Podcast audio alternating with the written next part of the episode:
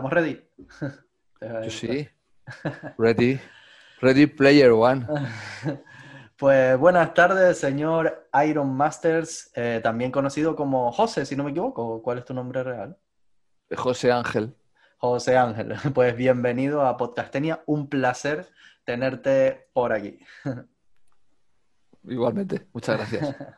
que nada, para empezar, quería simplemente, por si hay gente que no te conozca o lo que sea, pues que me cuentes un poco quién es Iron Masters para los amigos José Ángel y a qué se dedica y demás. Bueno, pues eh, es que es, tan largo, ¿no? Sí, eso es lo interesante en realidad.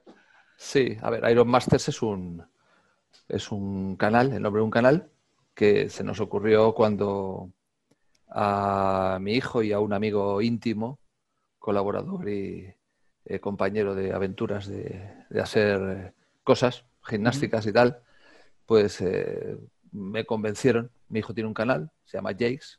¿Ah, sí? ¿Y de qué es el canal de él? El canal es un canal, es un canal complicado porque él empezó haciendo cámaras ocultas, haciendo bromas, haciendo pranks, mm. street pranks, y luego evolucionó, evolucionó a un terreno de desafíos deportivos, en plan cachondeo.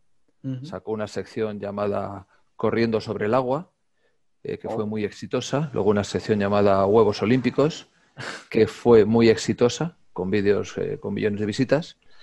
Y bueno, mucho, mucho cachondeo, muy entretenido. Luego se puso a hacer trick shots, que son mm. lanzamientos de lanzar cosas. Sí, lo he visto, lo he visto, de como típico que tienes que intentar mil para que te salga uno bien, ¿no? bueno, eso, eso es la leyenda, ¿no?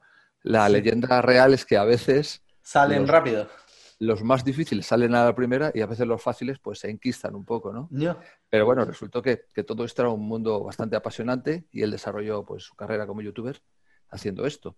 Y bueno, pues yo colaboraba con él desde el primer momento y en un momento dado, dado que ellos sabían que, que bueno, que mi trayectoria como profesor de educación física y como entrenador de deportes asociados a la fuerza, a la agilidad, al baile, a un montón de, modalidades diferentes que te iré contando ahora. Bueno, pues me convencieron para, introducirme en este mundillo de YouTube eh, tan extraño. Yo prácticamente no sabía ni manejar un ordenador porque soy de la, yo soy de, de los 60, ¿sabes? Y bueno, pues. ¿Qué edad eh, tienes ahora tú, perdona? Nada, nada, 58. Ah, vaya, vaya. 58, de los 60, 62. Y bueno, pues me convencieron, empezamos, empezamos, empezamos y bueno, pues de pronto resulta que, me gustó la aventura. Me gustó porque yo normalmente cuando doy clase, pues eh, transmito en clase, en mis clases transmito a 15, 20, 30 personas. Una conferencia puede ser 100, pero, pero claro, darte cuenta que de pronto a través de esta plataforma de YouTube eh, llegabas a miles, a decenas de miles, incluso a veces a cientos de miles, mm. pues eh, claro, era, era más que un desafío, ¿no? Era proyectar todo lo que tú habías eh, aprendido y almacenado en tu disco duro, pues proyectarlo hacia el exterior. Y me gustó, además como me gusta el diseño, soy un tío creativo, soy muy polivalente, ¿sabes? He hecho muchísimas cosas desde que era jovencito, pues bueno, pues me daba pie a meterme un poquito en todo, que quizás eso es el inconveniente. Pues decía, mi hijo que ha hecho interpretación, ¿vale? Eh, decidió estudiar interpretación, es actor de profesión, pero lógicamente... ¿Él sigue, pues él sigue con YouTube? ¿Sigue activo en YouTube? Sí. Ah, qué bueno. Pues no sabía, la verdad que no sabía que, tenía tanto éxito tu hijo con YouTube y tal. Bueno, no sé si sabías que, él tenía un canal. No, no, no, ni idea, ni idea. Yo, yo no sabía nada. Ah, y ahora pues me sorprendo de que no solo tú tienes un canal con un cierto éxito y un cierto prestigio y tal, sino que tu hijo tiene un canal con vídeos con millones de visitas y todo. A ver, mi hijo vive de esto. Qué guay, qué bueno. A ver, vive de esto, vive normal de esto, ¿sabes? Mi hijo tiene ahora mismo casi un millón ochocientos mil suscriptores. Vaya. qué ah, bueno. No sabía, no sabía que no lo sabías. Ah, mira, es curioso, es curioso. No, no, no tenía ni idea. Luego te mandaré los Sí, me tienes que pasar ahí el enlace. A ver, ¿Cómo es el nombre del canal? J-E-Y-X. Jakes. Jakes. Entonces, bueno, empezó con un nombre diferente. El canal se llamaba Con dos huevos.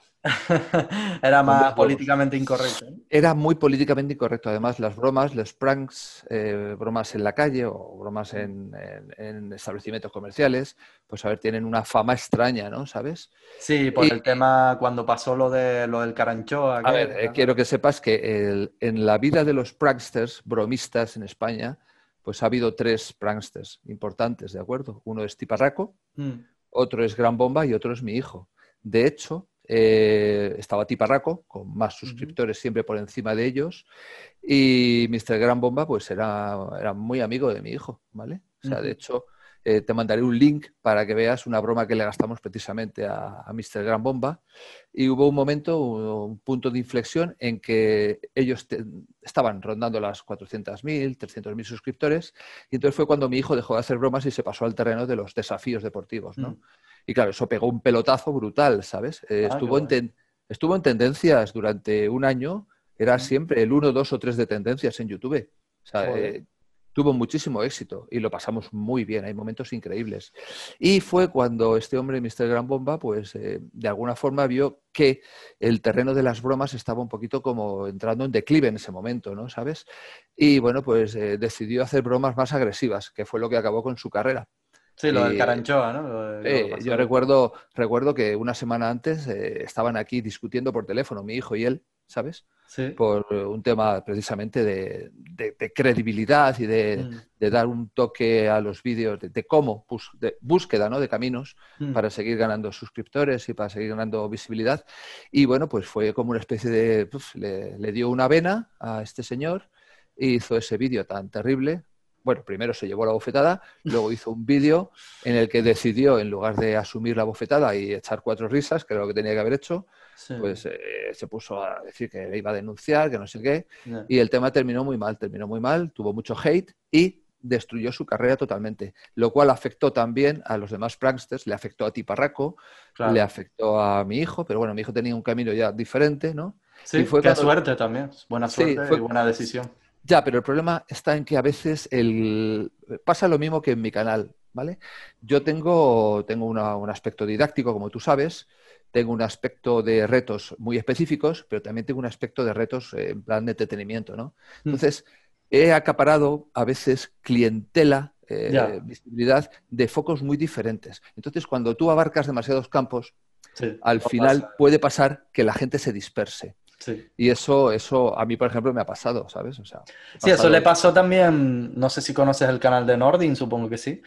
Y, a él le pasó porque él empezó mucho con calistenia y tal, y luego empezó a subir contenido como de artes marciales, Pero no, yo, yo con, con Nordin no lo he entendido nunca, porque justo, eh, fíjate, habíamos hecho una colaboración, yo le llamé, quedé con dos calisténicos, con dos bueno, con dos street eh, workouters. Eh, más, fácil de decir. Como tú quieras, quedé con dos de los dos de los chavales que colaboran conmigo habitualmente, que son muy majos y que son muy buenos, ¿no? Eh, seguro que les conoces, ¿vale? Luis Fer y, ah, Alberto. Luis Fer y Alberto, de aquí de Madrid, ¿no? Y bueno, pues nada, quedamos con Nordin también y hacemos un vídeo en un centro de CrossFit. Y hacemos dos vídeos. mi vídeo coge 100.000 visitas y el suyo coge 700.000 visitas, el de Nordin, ¿no? Mm. Y estaba pegando una subida brutal y de pronto se pasa al terreno de las artes marciales.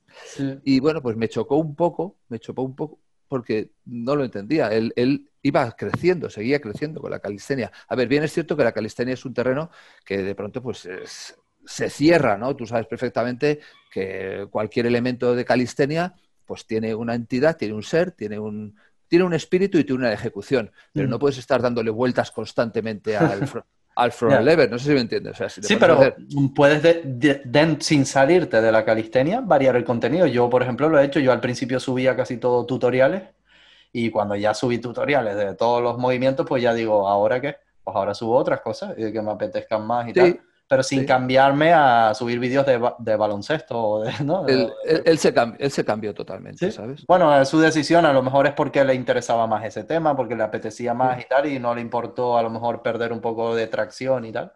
Debo decirte que no, no, he hablado, no he hablado con él. Desde, Justo desde aquel vídeo y una conversación por WhatsApp posterior, al cabo de un mes o así, Eh, no he vuelto a hablar con él porque a mí yo tuve dos operaciones después, ¿sabes? Y bueno, pues él estaba en otro rollo. Sí, a ver, alguna vez sí que hemos conversado, ¿no? Eh, me parece que dos ocasiones desde entonces, y te estoy hablando ya de dos años y medio. Eso indica que él de alguna forma, bueno, pues está con otros rollos, ¿vale? Que no, Sí. no pasa nada, a ver, somos, somos amigos, ¿no? ¿Sabes? Mm. Y ese es el rollo con Nordin, que a veces, bueno, pues tienes que tomar una decisión, a veces para bien, pero otras veces no. No, y a lo mejor, quién sabe, a, la- a lo mejor a largo plazo es para bien porque a lo mejor de repente le pega fuerte algún vídeo de los que sube de, M- de yo qué sé, de Krav Maga o de MMA o lo que sea, y de repente empieza a subir más vídeos y de repente coge millones en cada uno, y eso nunca se Sí, sabe. sí, sí, no te digo yo que no. Ahí tienes al amigo colombiano, Greenfit, no, cubano, Sí, digo colombiano. yo. cubano. A, Mm. a que, que, bueno, que sube reportajes y sube Sí, y le va Eh, súper bien. cosas. Le va súper bien, sí, tiene una, un mercado bastante que, que le, le- le hace muchísimo caso, ¿no? Además, el tío tiene bastante carisma, yo creo que es un tío súper majo, ¿sabes? Sí, es un crack, es un crack. Es un crack, ¿sabes? Y, Sí. no Un sé. poquito, yo, a mí me da un poco de miedo por, por el tema de, tú sabes cómo son hoy en día las redes sociales y el tema política y demás, que él se mete mucho en temas de, de ideologías políticas y tal. Y A ver, siendo... Está un poco eh, a veces censurador con eso, ¿sabes? De que, Siendo, siendo cubano lo tiene que llevar, ¿verdad? claro, Siendo que cubano lo tiene que llevar en la sangre porque o lo que es- le ha pasado. tú no puedes ser un cubano eh, neutral, eres cubano que estás allí, bueno, pues Sí. eh, te dejas llevar, Sí. o eres cubano reaccionario, él es un cubano reaccionario, está claro. Sí, Entonces es normal que él pues, esté ahí siempre, ¿verdad? Eh, yo, a mí no me parece mal, no me parece mal, siempre, ya sabes, siempre que tenga claros los límites, ¿no? Pero, pero bueno, Pero los el, tema es ese, que a lo mejor de repente a Instagram o a YouTube se le cruza un poco el cable y no le gusta mucho lo que acaba de decir y le cortan el grifo rápido. Eso ha pasado ya un par Sí, de sí, veces. sí. Pena. Que una cosa que sé que me lo van a poner mucho en los comentarios y todo porque todo el mundo conoce el meme y tal, así que no me has saludado como a todo el mundo le gusta que me saludes. No sé si... Un, un saludo, Geray. Exacto, e- esa es la frase que sé que todo el mundo quiere oír, que es una bobería, No sé- pero seguro que no sé quién lo se la- dices, no va a ver que en los comentarios va a haber un minuto tal, lo que todos estábamos esperando. No sé quién se lo inventó, no sé si fui yo, pero lo hice sin... sin- Sí, sí. Nada, eso fue lo que me dio. mm, Un día hiciste un vídeo hablando de lo de las cero repeticiones o algo, no me acuerdo. Sí, sí, sí, sí. Y al principio Es esto- no, esto es re- relacionado con Geray, y diste un saludo, y ya lo cogí y lo puse en un vídeo, ese trocito, Sí. y a la gente se le quedó pegado, y ya pues no lo puedo, si no lo pongo, me echan Nada, la no hay- bronca. No hay problema, de hecho mola, ¿no? Lo que, a ver, si te acuerdas, cuando contactamos la primera vez fue por el meme del 000, claro. Sí. Estoy- yo estoy ahí tan tranquilo haciendo mis vídeos y, a ver, eh, imagino, yo sé que sabes algunas cosas, pero algunas no sabrás, ¿no? Yo en 58 años tengo muchos logros, muchas eh, conquistas, eh, hazañas, si quieres, ¿vale? A nivel, lógicamente, bueno, pues de desarrollo personal, deportivo, pero, pero también tengo mis lesiones, ¿no? Entonces, Sí, pues, sí lo sé, sí lo sé. sabes que que, tienes un sabes que este- este- yo tengo- un codo que tiene una artrosis aquí brutal y que no lo puedo estirar ni Mm. doblar del todo, ¿sabes? Entonces, claro, mi dominada, pues yo Estás no puedo- condenado a las cero repeticiones. estoy condenado a, condenado a, a no llegar bien arriba, ¿sabes? Y a no, y y a no bajar del todo, aunque a veces no lo parece, es curioso que no, no ha habido demasiada crítica, pero, pero sí que muchas veces, y en la vorágine de la locura de hacer muchas y muchas y muchas, pues hay dominadas que, bueno, que se quedan a veces un poco cortas, o de mis colaboradores les puede pasar igual, y ya sabes, pues ahí está el, el 000, Mm. Sí, el- el cero, cero. te comes un 000. Entonces, al, pri- al principio, pues eh, depende de la Claro, es que había, había 0 ceros y 0 ceros, ¿sabes? Entonces, cuando es 0 0 0 y carrita sonriente, pues no pasa nada. Pero hubo algunos un poco agresivos, y entonces yo ahí, pumba, ya hice un vídeo, ¿te acuerdas? Sí. En el cual te decía, oye, que esto no va por ti, que va por tus Ah. seguidores, que son unos... La son- secta. la secta y los cerófilos. Y joder, pues la verdad es que estuvo, estuvo gracioso. Fueron dos o tres vídeos así graciosos.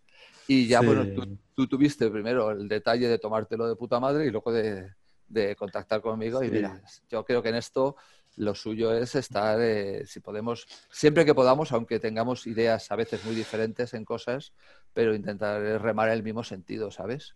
Sí, yo creo que ojalá no existiera esa gente que se vuelve un poco agresiva y tal, que es básicamente el problema. Es la gente que se lo toma demasiado en serio y pone comentarios como hirientes y tal. Porque si no fuera por eso, yo creo que de resto es como para bien, ¿no? Es como que la gente tiene conciencia de que si nos vamos a poner a contar dominadas o a contar flexiones y tal, pues lo ideal es que sean hechas a un rango igual para todos, ¿no? Que sean unas mismas condiciones para todos, a rango completo. Y, y en la mayoría de casos, incluso para entrenar, pues suele ser más conveniente usar rango completo.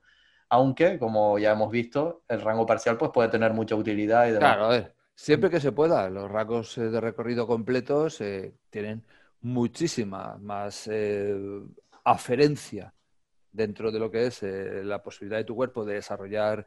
Ahí me este loco. Aferencia, primera vez que lo escucho en mi vida, la verdad. Bueno, aferencia, digamos que es eh, neuronal, ¿no? O sea, tú tienes aquí causa-efecto y el efecto es que el cerebro interpreta la mm. señal nerviosa y se adapta, principio de adaptación o síndrome de adaptación, cuanto más rango, lógicamente, la demanda es específica y de tal demanda, pues primero mayor reclutamiento de fibras, eh, mayor solicitación mecánica, pérdida de eficacia relativa siempre. Tú sabes que a un rango completo la pérdida de eficacia es evidente, mm. primero por gasto energético, segundo por trayectoria y tercero, muchas veces por pérdida no muchas veces, no, en todas, se pierde capacidad mecánica porque la palanca es más difícil. Claro. ¿de acuerdo? En determinadas partes del movimiento, ¿no? Al principio todo.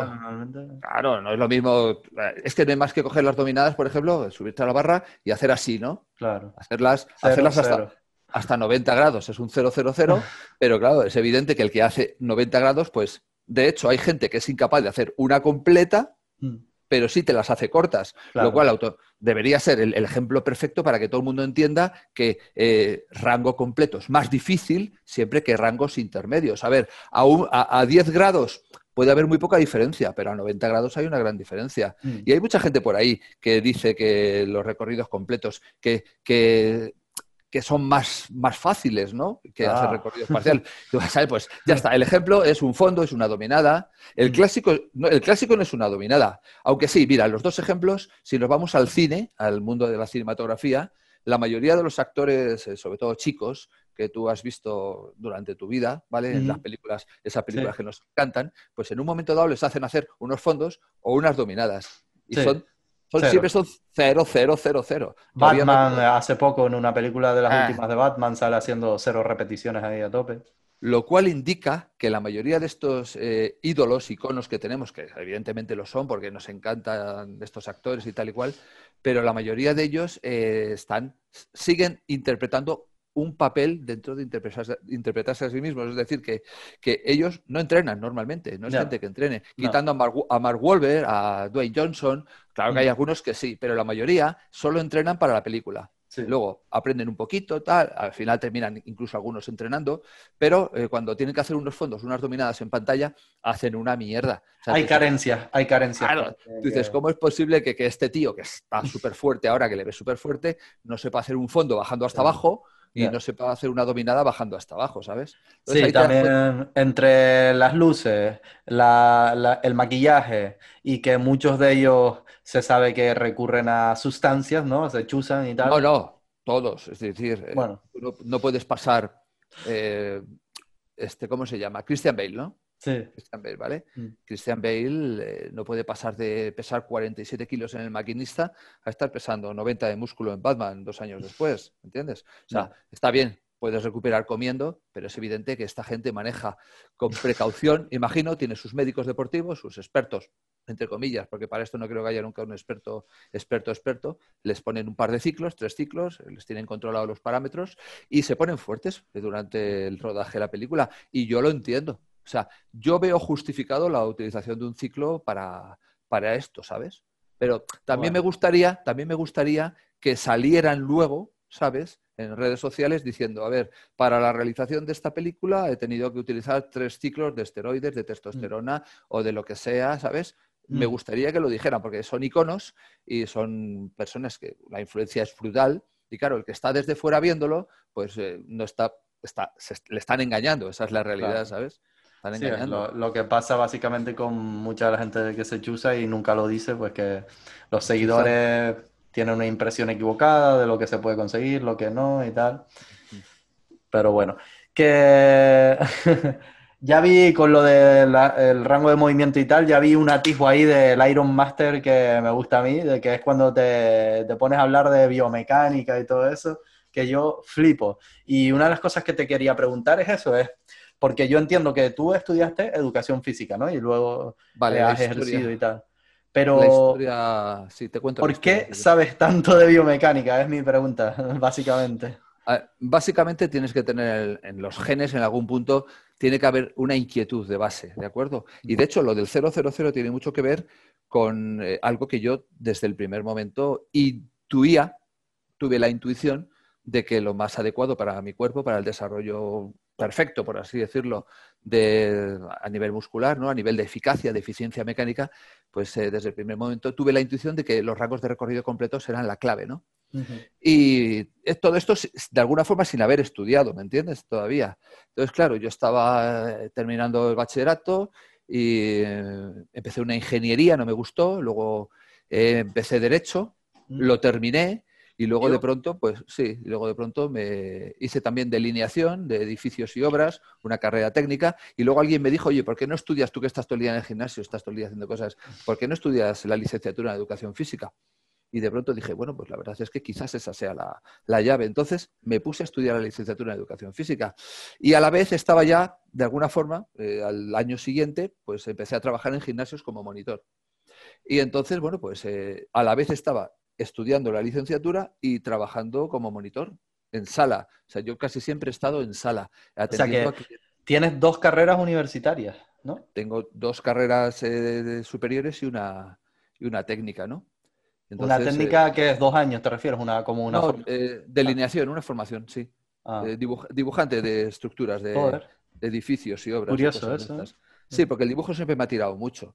O sea que yo, yo he estudiado... Sí, a los monigotes, ¿no? para Correcto. Yo he estudiado muchos años, eh, a mí la vida me ha dado para estudiar mucho, pero siempre he estado la mitad del día estudiando y la otra mitad haciendo deporte. ha mm. sido una cosa de absoluta pasión. Entonces, tenía sentido. No he ejercido nunca de abogado, sino que siempre he ejercido de profesor. Y mm. luego tuve la suerte de eh, colocarme muy pronto como monitor, de tener muy buenos contactos en gimnasios muy importantes. Eh, luego conocí a un em, a un empresario importante que es el, bueno, actualmente ya no, pero en su momento era el que tenía las representaciones en Madrid de la Academia de Formación Hortos. Mm, conozco, sí. Y entonces, bueno, pues eh, esto hace 30, 29 años y yo llevo colaborando con Hortos 29 años. En Hortos imparto los cursos de entrenador de musculación eh, o, entrenador personal, ¿sabes? Mm. Eso llevo haciéndolo desde hace 30 años. Es decir, eh, en los últimos 35 años no he parado de estar dando clase en un instituto, de estar preparando a profesores en academias y, de trabajar en gimnasios, ya sea como entrenador de sala o como entrenador personal. Es decir, es como una especie de mezcla letal, ¿sabes? que lleva a una hipoxia del cerebro porque estoy todo el día. De hecho, ahora es domingo y estamos aquí hablando de entrenamiento. O sea, y para mí es lo más normal del mundo. Si no estoy aquí, estaría entrenando abajo, alguna cosa de esas, ¿no? Tú miras, miras mi habitación, tienes raquetas por ahí, tienes una cuerda ahí en la, ahí la ves, ¿no? Y a la derecha. O sea, que es que eh, te bajas a mi sótano, ya sabes que está lleno de, cosas. Es algo que es pasional. Entonces, bueno, pues eh, de alguna forma, eh, lógicamente, el estudiar la carrera de educación física, pues conoces a das asignaturas que, bueno, que pasan como no me interesan tanto, pero a mí desde el primer momento me interesó la rehabilitación motriz, me interesó la biomecánica, eh, me interesó la anatomía del sistema locomotor y pues eso, entonces resulta que incluso eh, cuando hice la oposición, ¿sabes? En el tribunal pues eh, me salió un tema de analítica Mm. Analítica de movimiento, ¿sabes? Sistemas analíticos de entrenamiento. Mm. Y yo flipaba porque, claro, era mi especialidad en ese momento, ¿sabes? Entonces eh, me sirvió para tener una muy buena nota y mm. para tener un destino, bueno, un destino cerca de casa. Y ahí estoy, macho. Eh, ¿Tú vives en Madrid o dónde vives? Vivía en Madrid, pero eh, me dieron destino en Alcalá de Henares. Ah, vale. A 40 kilómetros de Madrid. Y al final hemos terminado viviendo en la zona de Alcalá de Henares. Mm. Y desde ahí, desde ahí ha sido, bueno, yo voy a Madrid, eh, hace un rato estaba en Madrid, te quiero decir que mm. para el entorno de Madrid, pues eh, no sé, no sé cómo será allí tu casa, ¿no? Pero no sé si vives en la capital. ¿Tú sí estás Sí, yo vivo en Santa Cruz, en la capital. Santa Cruz, vale. Pues aquí en Madrid está a 20 minutos en coche. Mm. Por lo tanto, para nosotros es algo súper natural y que ya te digo, pues de pronto pues la carrera se quedó totalmente, el círculo se cerró en todos los sentidos y era bueno, pues levantarte por la mañana y dedicarte eh, totalmente al- a entrenarte tú y a entrenar a la gente. No, no concibo otro, otra vida, ¿sabes? Y en cuanto a formación, me imagino que habrás hecho más todavía, aparte de eso, o ya fue a partir de ahí todo tu ejercer, ejercer, ejercer. A ver, lo que, lo que no tengo es ningún máster. Ajá. Lo que pasa es Iron que- Master y no tiene un máster. No, porque date cuenta que hace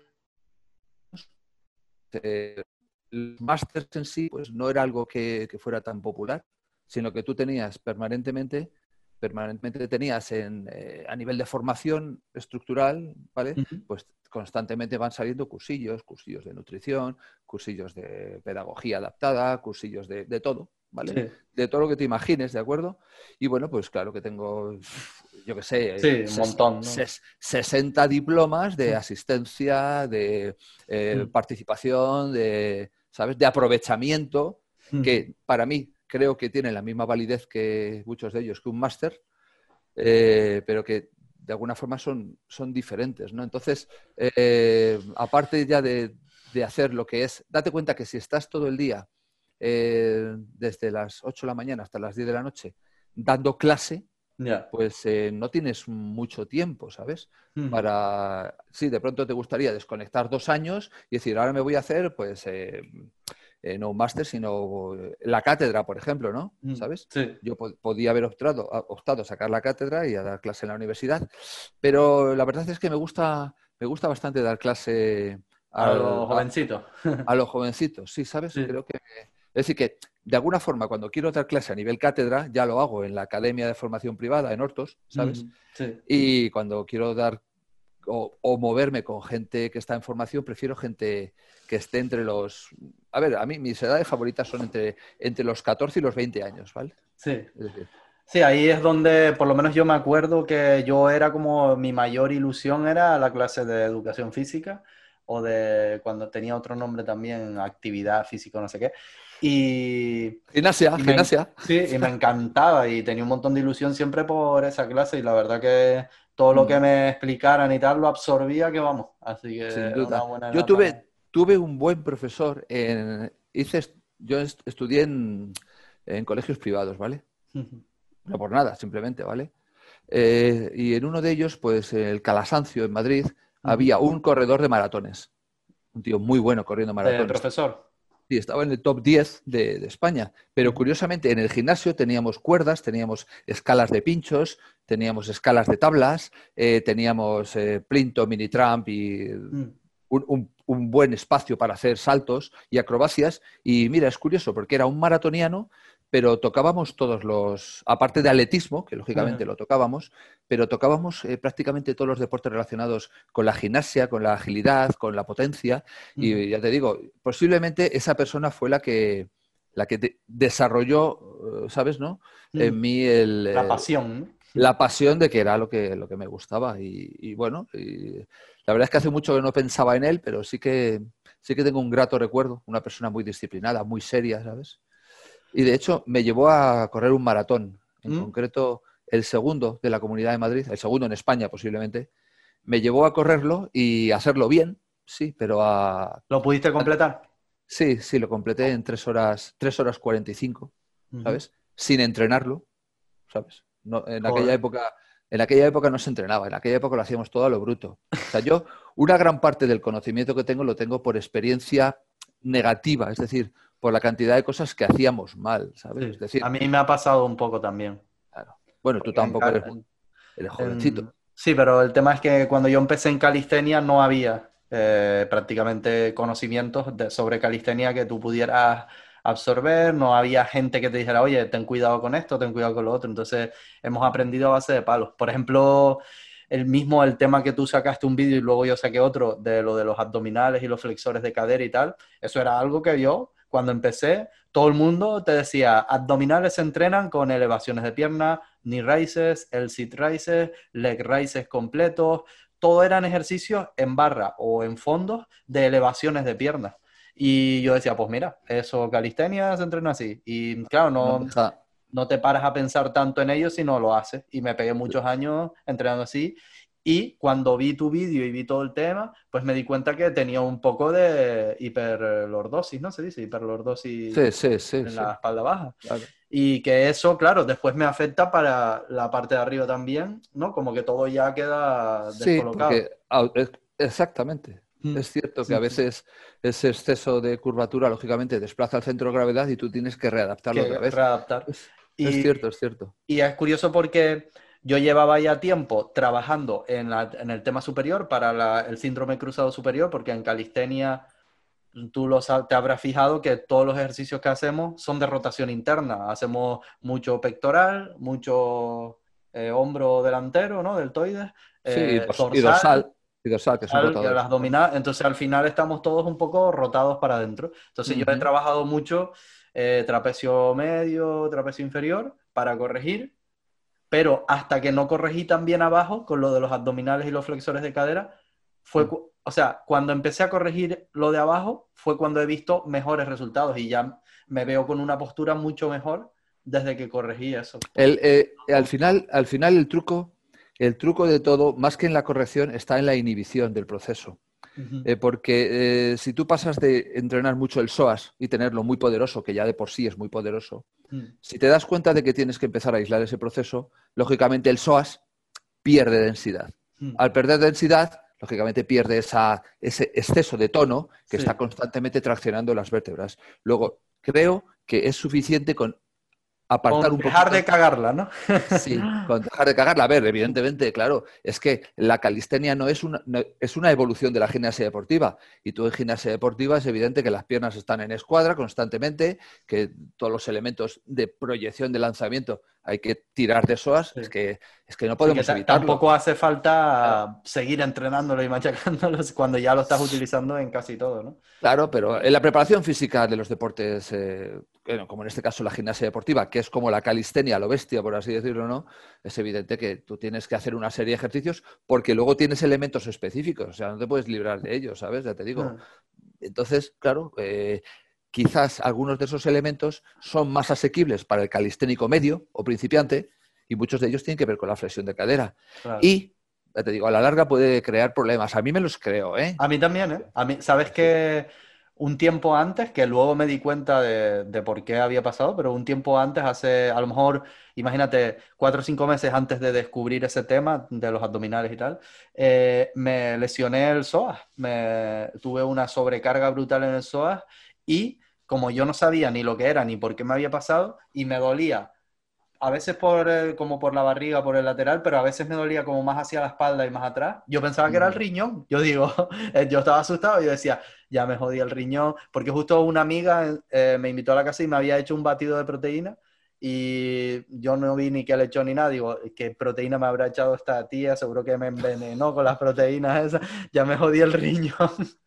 y estaba asustado, fui al médico y todo, me hicieron análisis y después me di cuenta que lo que tenía era el psoas, porque justo había grabado un vídeo haciendo un montón de ejercicios de ese tipo, ¿no? De flexores de cadera. Se ve que, se me sobrecargó y... Hay gente que sobrevive, pero hay mucha gente que termina pasando por un, por un cuadro de este tipo y que, como tú dices, pues eh, a veces no sabes por qué.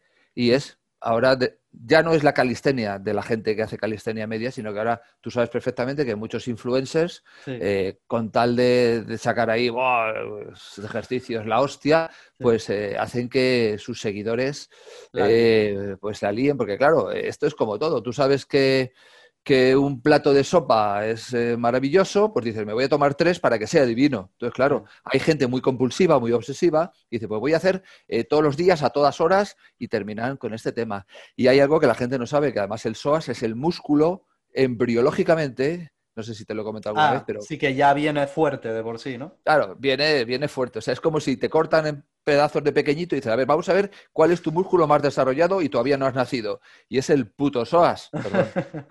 Xerófilo, perdón por decir palabrotas. No, te pusiste agresivo ahora entre descuartizar un bebé y. ha sido la hostia. Acabo de hacer un. No, pero sí que es verdad que esa hoy en día, por lo que he visto yo, es tu cruzada, por así decirlo, y la verdad que me parece muy bien, que es coger contenidos que los influencers sueltan así como vean, venga, hagan esto, que esto es súper bueno, y después resulta que no es nada bueno, puede ser peligroso, puede ser lesivo. Que sepas que es mi cruzada, pero que no me apetece una mierda, ¿eh? Ya, ojalá no. No me apetece, es que claro, me llega un vídeo, de... perdón, el otro día me llega un vídeo de otro influencer eh, haciendo giros con pica otra vez. Y claro, tío, es, hace 31 años, 31 años, ¿sabes? Que yo descubrí eh, que eso es muy peligroso. El top 1, está en el top 1 de ejercicios lesivos para la zona lumbar, los giros con pica o cualquier tipo de giro. Todo lo que implique giros así es... Todo lo que sea giro, la columna, no... A mí me, yo, yo he cometido también ese error porque yo utilizaba mucho un ejercicio de abdominales, que son los Russian Twist, que es hacer así. Y bueno, ahora me doy cuenta que a lo mejor no debería incluirlo tanto en mis entrenamientos, ¿no? El problema con el Russian Twist, además, es que va a contrapelo, porque tú vas a un lado y de alguna forma estás basculando con la Claro, sí, está, está, claro que los músculos están frenando, mm. pero al no ser un ejercicio con alta resistencia, termina siendo balístico y tú tienes que estar frenando. Cuando el ejercicio se descontrola, está superando el grado de rotación. Luego, al final, siempre, siempre estás induciendo un progresivo desgaste de los anillos que rodean al núcleo mm. del disco y a la larga, a la larga es una protusión que cuando llega al, nervio dices, ¿y por qué me duele? Y es que los, los giros no te haces daño en el quinto giro, sino que te haces daño cuando llevas o en el 50.350, pero es que cuando, llegas a ese tienes una hernia de disco. Y a ver, las hernias de disco ahora se operan menos, es cierto que la gente pues eh, tiene menos, es decir, los médicos, los propios traumatólogos se han dado cuenta con el paso de los años de que la cirugía de columna eh, te saca del, del, paso, pero que a medio largo plazo mm, da los mismos problemas o más. Por mm. eso no se opera tanto, ¿eh? ¿sabes? Lo mismo que una cadera, en cuanto está mal, te la operan. Sabiendo que en un porcentaje muy alto eh, tiene posibilidades de éxito, las cirugías de columna no. Porque mm. hablamos de nervios, no hablamos de mecánica, de poner un tornillo, ¿sabes? Sino que hablamos de que hay un nervio ahí, hay un espacio, hay unas fibrosis, hay una serie de cosas que ni los propios cirujanos son capaces de, manejar, ¿sabes? No es lo mismo tener una fibrosis en la vesícula, ¿vale? Que tener una fibrosis en un espacio así de pequeño, ¿vale? Por el que pasa un nervio tan importante, que es el nervio que conecta el cerebro con las extremidades. Con las piernas. es, lo que le pasa a este hombre, eh, el que era Mister Olimpia, eh, ¿cómo se llama? El que ganó siete veces el Mister Olimpia. Eh, sí. Sí, este hombre que ahora está Ronnie, Coleman. Ronnie Coleman. Ahora está en silla de ruedas porque le han operado como siete veces de, la. no sabemos. No sabemos bien la evolución global porque él parece que la vez que se dio cuenta de que se había hecho daño estaba haciendo una sentadilla frontal. Sentadilla frontal con, mil kilos, si no me equivoco. Con, un montón. Sí, con sí, unos 225 kilos, una cosa así. Una, bueno, no sé, yo creo que era, creo que creo que era 500 libras. 500 libras. Pero que son 225 kilos, es una barbaridad. Eso, 500 libras, 200 Una sentadilla frontal con 225 kilos es una barbaridad. Pero que él estaba haciéndolas como churros, ¿eh? No sé, es que ahora no me acuerdo, pero sé que era una burrada, que él dijo... Una burrada, eh, una burrada. Voy a hacer sentadilla con esto. Y todo el mundo decía, estás como una cabra. Y, se jodió la columna. Y por lo visto ahora como que se las van fusionando, ¿no? Lo que hacen es fusionarse. Sí, eh, los discos, pues claro, le han hecho una artrodesis completa, ¿sabes? Mm. Pero claro, eh, es que los discos no están así algún disco parece que tiene este tamaño, ¿sabes? Y ah. además están, están desplazados. Es decir, el tío eh, le ha pasado todo, ha confluido todo. Se destroza. Y, a ver, es una leyenda, todo eso, tal y cual, y ha hecho barbaridades, ha estado muy fuerte, pero no es un ejemplo, ¿vale? No, no. Es el tipo que, que, tiene un poquito de orgullo, de que dice que, que él no se chusaba tanto y que el primer Mister Olimpia lo ganó natural, dice. ¿Cómo lo ves? Eh, pues eh, que estoy cansado de mentirosos, tío. ¿Sabes? Está muy bien que él, está muy bien que él defienda su leyenda, pero si Arnold eh, ya se estaba metiendo esteroides con 17, según cuentan las crónicas, mm. y todavía no había casi ni competido, ¿sabes? O al menos no lo había hecho a nivel, a nivel serio, ¿no? O sea, esto es un poco es, como, ah, nos estamos flipando, ¿vale? O sea, tú, Tú sabes lo, lo- lo que te cuesta conseguir dos kilos de músculo, ¿vale? Tú perfectamente lo sabes, que basta que dejes de entrenar dos semanas para que pierdas eh, cuatro kilos de músculo fácilmente, ¿sabes? Mm. Como para que esta gente suba como la espuma y se ponga un cuerpo que parece el tuyo y el mío juntos, ¿sabes? O sea, es que es absurdo, ya te digo. O sea, yo, yo sé perfecta. He, he- he convivido con ellos, ¿sabes? Yo como médico a la enseñanza no iba a competir, pues me mantuve al margen. Me mantuve al margen, conseguí cierto volumen y cierto desarrollo, pero nunca he tenido hombros 3D, nunca he tenido aquí el pecho que parecía, el- ¿sabes? ¿No? O sea, yo he tenido un nivel de desarrollo, el que tengo ahora, un poquito, lógicamente, con menos grasa y tal y cual, pero tengo muy claro que he entrenado, no, no las mismas horas, he entrenado más que la mayoría de los que tú conoces por ahí y Claro. que están por ahí, muchas, porque son, yo empecé con 13 años. Yo Dios. me, compré, me compré dos pesas con 13 años y las tengo abajo en el gimnasio. ¿Las tienes todavía? Sí, sí, forman parte, sí, porque nunca las he dejado. Mm. Yo empe- empecé con 13 y ya nunca he dejado de entrenar. ¿Sabes? Con 16, con 16 hice 52 dominadas. Oh, cero repeticiones seguro, pero... Con- no, no, con impulso. con impulso, ¿sabes? Con impulso. Joder, no, no, joder. Pero Oh my God. 52. A ver, y 30, 40. eh, no- sí, 30, 40 siempre han sido, vamos, eh, o estrictas o, o- A ver, O casi sabes- estricto. es que cuando vas rápido, Sí.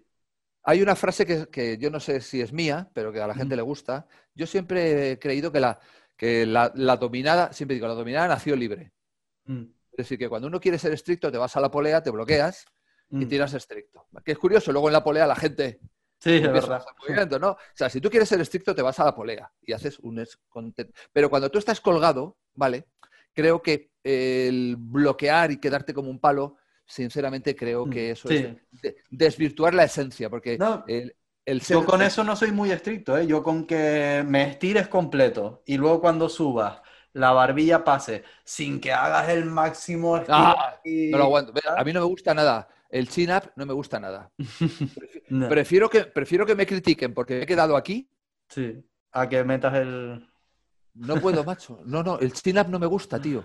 No me gusta. Y además hay mucha gente que hace chin Aquí vino un tío a mi casa, un negro súper fuerte, un tal Madelman, y le eché Ah. un pique. Le eché un pique a dominadas, un pique descarnado, brutal, ¿sabes? Y de alguna forma él me lo ganó, ¿vale? Porque era ir subiendo uno, uno, dos, dos, tres, tres. No. Y, y cuando estábamos en la serie de 12, 13, ¿sabes? Eh, pues él eh, no, no subía. Iba muy suelto, pero se quedaba por aquí. Ya. Y yo, y yo ya no subía porque no subía, pero yo no subía porque, porque no subía, ¿sabes? Pero intentaba subir más.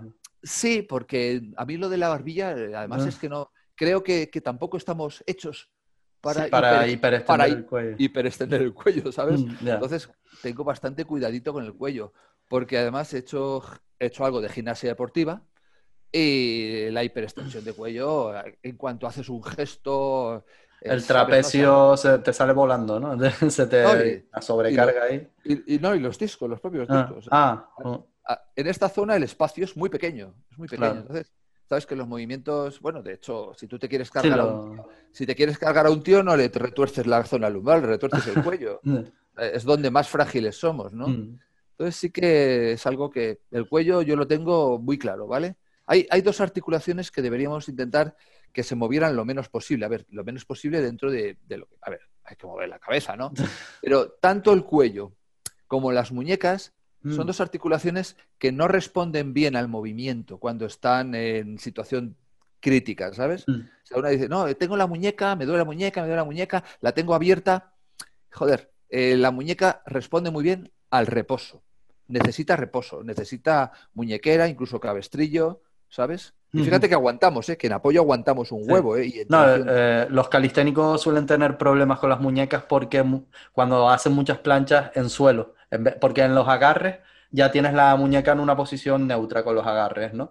Pero en suelo así, claro, las muñecas dan y cuidado que eh, y lo que aguantan, ¿eh? Porque tú Sí, sabes que sí, haci- sí. haciendo el pino aguantamos muchísimo tiempo y No, repeticiones. y la gente que se acostumbra y luego con el tiempo pues, puede tirar todas las que quiera, pero muchas veces pasa a los principiantes que dicen voy a empezar a entrenar plancha y empiezan ya directamente a reventarse las muñecas ahí. Sí, sí, porque empiezan por elementos ya directamente por elementos muy complejos con mucha tensión. Sí, Entonces, exacto, claro, exacto. Yo creo que ahí, ahí tuve la suerte, a mí las muñecas siempre me han ido muy bien, muy bien. Tuve la suerte de que nunca he hecho elementos demasiado complejos a nivel de presión, ¿sabes? O sea, Mm. el- pinos miles, pinos millones, ¿vale? Sí. pero de alguna forma, pues el pino, yo creo que el cuerpo lo aguanta bien. Pero en cuanto ya cambias un poquito el ángulo y ya hay un poco de torsión, ¿sabes? Ya hay que tener cuidadito con la muñeca. El cuello y la muñeca, ya te digo, lo mismo que creo que los hombros, que los codos, que las rodillas, que los tobillos, ¿sabes?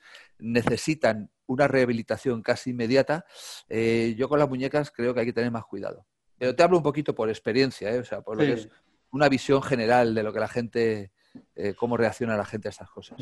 No, y hablando ahora del tema de todos los años que tú llevas entrenando y tal desde pequeño, eh, me gustaría, por curiosidad también y por conocer, eh, que me contaras un poco cuál ha sido la evolución de tu entrenamiento, en plan, qué objetivos tenías al principio, luego cómo fuiste cambiando, qué, qué, qué, métodos de entrenamiento has tenido y todo eso. Eh, entre los 13 y los 17, 18 años, ¿de acuerdo? Pues eh, nosotros, eh, yo me compré unas pesas, me compré unas pesas porque yo era muy empollón. A ver, mi historia es una historia de bullying. Ah. ¿Vale? De bullying. Lo que pasa es que entonces no lo llamamos bullying. Entonces te daban dos hostias y te quedabas con ellas. ¿Vale? Entonces a mí, bueno, pues tuve, yo era muy empollón y tenía algún hater en el colegio y tal y cual. Y me llevé dos o tres palizas sin venir a cuento. Y ya en la tercera. Sí, sí, venía a cuento, incluso de gente que no conocía, ¿sabes? Mm. Como, como las películas. Lo que pasa es que, bueno, yo las palizas, pues en vez de administrar las malas, administré bien. Me compré unas pesas, me puse a ver vídeos de Bruce Lee y de, y de Arnold Schwarzenegger y de su puta madre, y de pronto me encontré con que era bastante hábil, bastante coordinado, muy buenos reflejos, eh, mm, peleando era bueno, ¿sabes? Sin hacer un arte marcial muy específico. ¿Y de, altura? Eh, que eso no lo sé, ¿tú eres alto? 1,82. Lo que pasa es que... Sí, lo que pasa es que hay días en que mido 1,81. Según este más... Sí, a ver, yo tengo una postura brutal, ¿sabes? Tengo tanta, tan buen entrenamiento de lo que es eh, mi... Creo, ¿vale? Mm. Creo que mi entrenamiento es tan exquisito a nivel postural que, no he perdido ni un milímetro con 58 mm. años, ¿sabes? Entonces, eh, bueno, pues eh, yo empecé, ya digo, a desarrollar habilidades gimnásticas, habilidades de baile, ¿vale? Mm. Me gustaba mucho, pasión por el baile. Yo fui el primer campeón de España de breakdance, mi grupo, ganó el primer campeonato de España de breakdance, te hablo del año 92, ¿eh? Cuando... Agüita, ¿eh? Sí, Dato curioso también porque el breakdance está bastante relacionado con la calistenia porque nosotros algunos movimientos que ahora se usan mucho en calistenia, han, salido de ahí, de breakdance, algunos estilos incluso de... Total, total. De trucos y tal. Mira, las primeras vueltas con la cabeza, las primeras vueltas con la cabeza que se hicieron en España, las primeros windmill, voladas, ¿sabes lo que es esto de girar con las piernas abiertas? Y las primeras vueltas con la espalda las hice yo en un campeonato de Madrid, que me lo llevé, por cierto, ¿sabes? Y nadie hacía ni vueltas con la cabeza, ni vueltas con la espalda, ni voladas. Yo era el único, el único que las tenía, porque tenía un gimnasio con colchonetas de puta madre, un tatami, y empecé a practicarlo a partir de una película, que era la película eh, Flash Dance, mm. en la cual eh, salen unas pequeñas escenas en mitad de la película de breakdance, lo vimos y dijimos, ¿qué coño? Y nos pusimos a practicar y yo era, el, por aquel entonces de mi grupo, era el más atlético, y lo saqué, lo saqué, lo metí en campeonato y ya te digo, tuve un, un exitazo con eso. Mm. Entonces, eh, bueno, pues eh, a la vez que simultaneaba eso, tuve acceso a un gimnasio muy importante en Madrid, que era el gimnasio Moscardó, donde entrenó la élite de gimnastas de, la selección nacional masculina y femenina de España en aquella época, y me enseñaron a hacer mortales, me enseñaron a hacer fiflas, a hacer eh, todo, ya sabes, lo básico de calistenia, pero calisténica, calistenia dinámica, ¿no? Dinámica, de suelo, mucho trabajo en suelo, algo de trabajo en barra fija, pero no había más, y anillas, algo de eso, ¿sabes? Mm. Eh, las paralelas siempre me costaron un montón, me dolía, me dolía. O sea, mm. los golpes en paralelas a mí siempre me han resultado muy desagradables, tú sabes lo duro que es cuando se te va y te enchufas, ¿no? sí. Pues bueno, y a la vez jugaba fútbol, jugaba baloncesto y luego, sobre todo, eh, yo soy experto en deportes de raqueta, ¿vale? Mm. Yo conmigo a, deportes de raqueta eh, no te juegues nunca nada porque, porque te saco la comida, ¿eh? ¿sabes? y, era, era todo a la vez. Era además bicicleta, eh, nos movíamos en Madrid con bicicleta, y luego las pesas, y luego las artes marciales. Es decir, hubo un momento en que era todo el día haciendo seis deportes a la vez. Y además trepábamos edificios y hacíamos actividades tipo parkour. Sí, el primer parkour de España también, ¿no? tengo, tengo documentado, ¿vale? En algunos vídeos, en algunas fotos, eh, que estamos subidos a algunos de los edificios eh, de polideportivos más famosos de, de Madrid, ¿sabes? Mm. Y estamos allí tomándonos una merienda en la terraza, o- perdón, en la terraza, en el tejado, ¿sabes? Sí, haciendo lo que hacen hoy de, de subirse a los tejados. Eh, escucha, yo cuando lo veo digo, pero no, no critiques el peligro ni no critiques porque tú eres el primero que has hecho el salvaje y has saltado a 10 metros de altura eh, de un edificio a otro o- con distancias de 2 y 3 metros. Mm. Hicimos mucho el salvaje, de hecho, yo Escapaste hecho- de milagro, ¿no? Sin, sin mucha... Sí, a ver, nunca- no creo, yo creo que no recuerdo nada más que una o dos situaciones de peligro, de Ujú. caída, pero, pero recuerdo muchas de cosas que ahora dices, coño, eso es parkour auténtico, ¿sabes?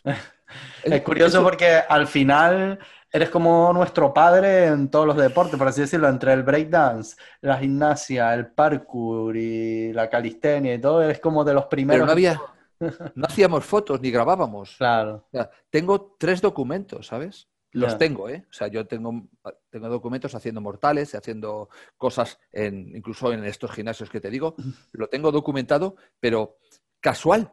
O sea, teníamos una cámara de estas de Super 8, grabábamos y los tengo por ahí. Dice, joder, macho, qué tiempo ha pasado. Pero claro, imagínate, si hubiéramos tenido esta época en ese momento, pues eh, sí que era pionero en varias cosas, en varias Mm. cosas, ¿sabes?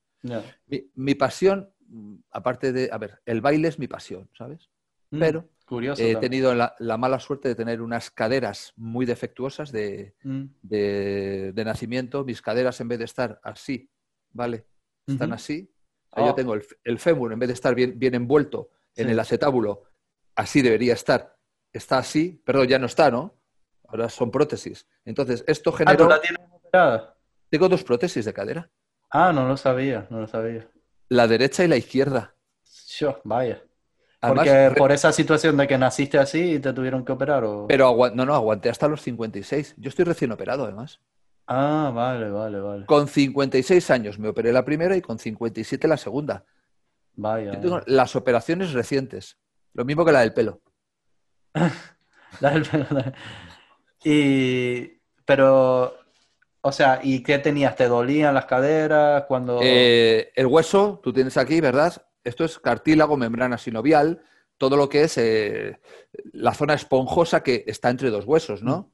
Ujú. ¿Vale? Ya sabes, cualquiera Sí. de nuestros huesos tiene un espacio de membrana sinovial y de líquido sinovial, que es, bueno, digamos, la estructura pseudocartilaginosa, eh, polisacárida, ¿vale? En la cual, bueno, pues eh, tenemos las presiones bien distribuidas y los nutrientes como llegan a la, a la estructura, ¿no? Esa parte de la articulación. Cuando un hueso, es decir, cuando esa estructura eh, está sometida a presiones diferentes, pues Mm, empieza, empieza a perder espacio, o sea, Ya. empieza a disminuir. De tal forma que estos huesos están así hasta que uno pega así. Ah, ya, Y eso es dolor. ya, Todo el día, a todas horas. vaya. Y cojear, cojear, cojear, cojear. En cada paso, cojear. Uf, Y llega un momento en que el dolor es de lágrimas y tienes que operarte. Joder, ¿y te has recuperado bien y tal o cómo? No. La última ha salido bien, pero la primera no. Porque me puse a entrenar demasiado pronto. Ah, el ansia, ¿no? Eh, es que es muy difícil, macho. Me imagino, me tú te, te ves bien y dices, bueno, pues voy a empezar a hacer dominadas, pero claro, empiezas a hacer dominadas y em, ya dejas de hacer- empiezas a hacer eh, front lever, empiezas a hacer movimientos más violentos y, eh, claro, ahora hablamos de que aquí hay un, aquí hay un aparato metálico, no, porque es cerámica, ¿vale? Es un aparato que está aquí, otro aparato aquí, y bueno, ¿qué sucede? Que debajo del aparato hay un hueso, o sea, tú, tú tienes el hueso así, te, te cortan esto, te meten aquí un tarugo, pero todo esto es hueso Ya. y hay como, hay como un implante, ¿no? Te ¿Vale? sustituyen la cabeza del fémur y, la, y el habitáculo también de la cadera también te lo sustituyen. Y- exacto, pero la cabeza del fémur te meten un tornillo hasta aquí, así de Ah. hueso. Ya, Entonces, claro, sigue estando en contacto con el hueso. Si tú por lo que sea le das mucho movimiento, ya. pues puede que el hueso no solidifique perfectamente. Y ahora mismo la cadera derecha me está dando problemas. ¿Y eso ahora que tienes que hacer, operarte otra vez o como... Ahora mismo llevo cinco meses con un tratamiento de una medicación específica para la osteoporosis que estamos, está intentando ver si el hueso empieza a coger otra vez. Ah, A agarrar, a agarrar la prótesis. Pero llevo, sin, llevo sin entrenar pierna año y medio. ¿eh? Ah, claro, O sea, claro. parezco, parezco un puto calisténico, tío. Un palisténico. Un calisténico, sí. sí. Ya. Pues ten cuidado, tío, a ver si, a ver si pega bien, ¿no? Ten cuidado, no lo fuerces porque. Sí, pero no veas lo lento que va, ¿eh? Ya. O sea, cuando tienes 30, eh, todo va, uf, va genial. Claro. Pero cuando tienes casi 60, los huesos van un poco a su puta bola. O sea, como decir, a ver, tú me has dado caña, ahora no pretendas, es Sí. así. No Yo que estoy- A mí me operaron hace poco de, de la rodilla, el ligamento cruzado. Y ¿El estoy también recuperando. El Ah. anterior. eh. ¿Cómo te lo jodiste? Jugando a fútbol, tío. Jugando a fútbol. Eh, una, una carrera sprint rápida, tiraron el balón para el otro lado hacia detrás, frené y giré. eh. Ajá. Frené y giré y se me partió, escuché cloc, cloc, la rodilla se sale. Y estuve, estuve años, ¿eh? Porque en lo que tardaron en operar, eh, primero en diagnosticarme, que no me diagnosticaron bien de principio, y luego en lo que tardaron en operarme, estuve años con eso roto, que determinados movimientos se me salía la rodilla.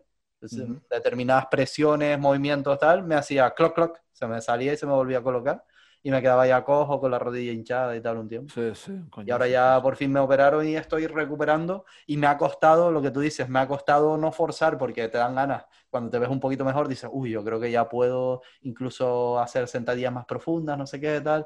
Y te dan ganas de forzar, pero bueno, creo que de momento voy bien, me he aguantado las ganas. y- Guay. A ver, si no lo necesitas, eh, si eres futbolista ya sabes lo que hay. No tienes más Claro. remedio que hacer una cirugía, una rehabilitación y son seis meses Sí, un cruzado antero externo. Pero si no eres futbolista, pues bueno. pues, ya, eh, no hay prisa. sí, de alguna forma no hay prisa. Además, eh, en calistenia, pues la pierna ya sabes que se usa poco, ¿sabes? Eh, eh, pero te veo un poco negativo, eh, con lo de la calistenia y la pierna, eh. Yo, No, no, no. Yo, te- a ver, es, es una realidad, ¿no? Lo que pasa es que generalmente la calistenia que se hace es poco de pierna, ¿sabes? Sí, claro. pero, pero no es porque, porque el deporte no incluya pierna o porque no tal, es porque la gente no quiere. Porque, Ah, porque exacto, no la gente, ah, la da gente, hay gente que es que se sube a la barra y está en la barra y ya está, Sí, ¿sabes? sí, sí. Pero por ejemplo, en mi caso, yo antes de la operación entrenaba piernas sin falta, No, sin que problema. creo y que es- Yo creo que es, creo que es fundamental, ¿sabes? Mm. Y además que hay elementos de calistenia preciosos con las piernas, ¿sabes? Sí, sí, sí. Eh, y algunos que yo ni conocía que vi hace poco, que es Claro. un mundo, ¿eh? Hay un, Yo, por ejemplo, en un, ejercicios. en un, en un protocolo de, de coreografía de breakdance, por ejemplo, yo lo primero que hacía era un mortal adelante, mortal atrás, luego hacía elementos de suelo, luego elementos de coreografía, pero siempre metía elementos de apoyos, elementos dinámicos, elementos estáticos, y, y sin pierna no puedes saltar, o sea, tú no puedes hacer un, un mortal adelante, un mortal atrás sin pierna. Mm. La eh, es que calistenia como es, es tan amplio y tan bonito, Mm. o sea, la, vi- la vida es calistenia, ¿sabes? Es De- así. el otro día, ahora acordándome, el otro día en un directo reaccioné a un vídeo de elementos muy difíciles de pierna en calistenia, que era un chico que hacía unos elementos Ese que yo es. nunca jamás había visto. Lo, he- lo he visto. lo he ¿Lo visto. viste? Y me Sí, sí. dijeron mucho en el directo, me ponían todo el rato, Iron Master salió del chat. Como que eso no te hubiera gustado porque parecían muy lesivos algunos de los elementos o muy Mm, a forzados. ver, para la- Hay algunos, hay algunos. A ver, el vídeo lo vi antes de que tú lo sacaras, ¿vale? Me lo pasaron, Mm. ¿vale? Y no le hice, no le hice vídeo comentario porque creo que había muchísimos ejercicios muy, muy buenos. Sí, sí, sí, sí. Lo que pasa es que, claro, eh, como todo, tienes que adaptarte primero a ser capaz Claro. de hacer eso, porque si lo haces de primera, Ah, ese chaval, ese chaval es un portento, es un portento. Sí, Había sí, algunos elementos utilizando precisamente las piernas de una dificultad extrema. O sea, de Sí, cosas Eh, fíjate que yo he estado fuerte cuando estaba fuerte y ágil, ¿no? ¿Vale?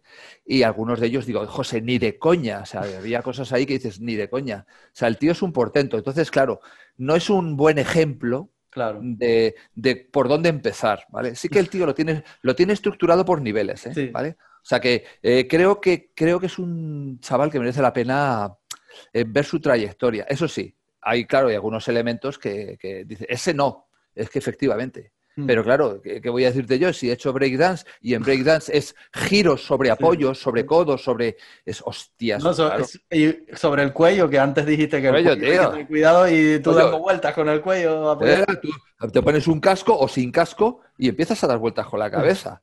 Pues claro, estamos hablando de elementos de alto riesgo. O sea que a mí, ya te digo, no me van a explicar lo que es el alto riesgo ni las veces que me la he podido jugar, pero a ver, creo que mi labor en YouTube o como comunicador es que la gente primero sea consciente de hacia dónde quiere ir y segundo, que sea consciente de sus capacidades y sus limitaciones. Porque hay cosas que no vas a poder hacer por mucho que te pongas, quitando un superdotado. La mayoría de las personas no podemos llegar a determinados límites.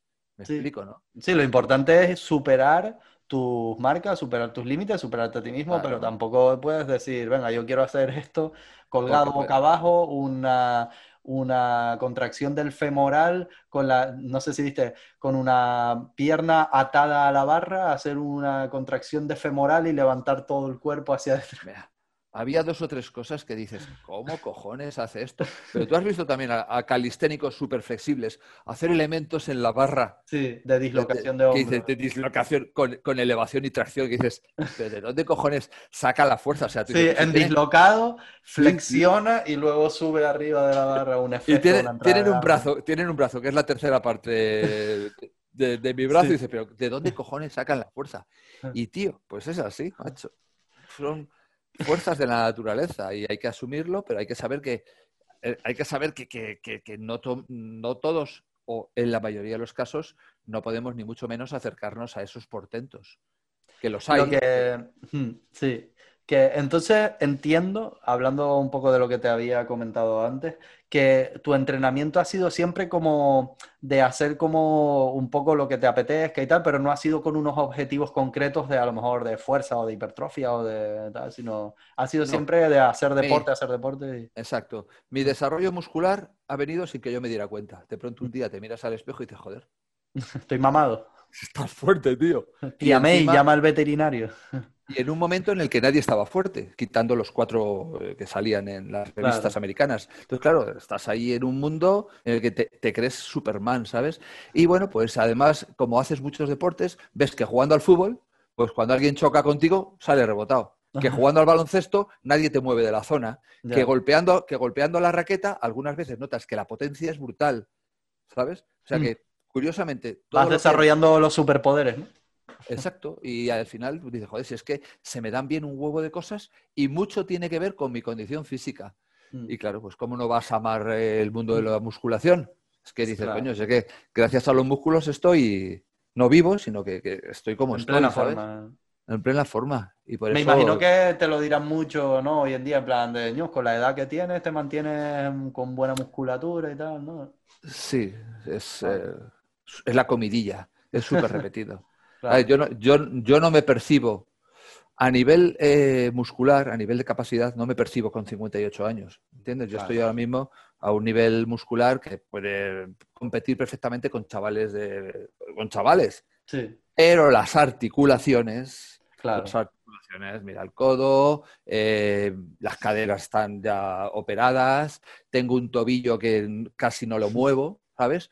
Por tantos y tantos esguinces mal curados, por así decirlo, ¿sabes? La columna, la columna, bueno, pues ha tenido, la columna siempre ha sido pues un caballo de batalla, porque claro, mm. haciendo barbaridades, pues la columna no la puedes cuidar.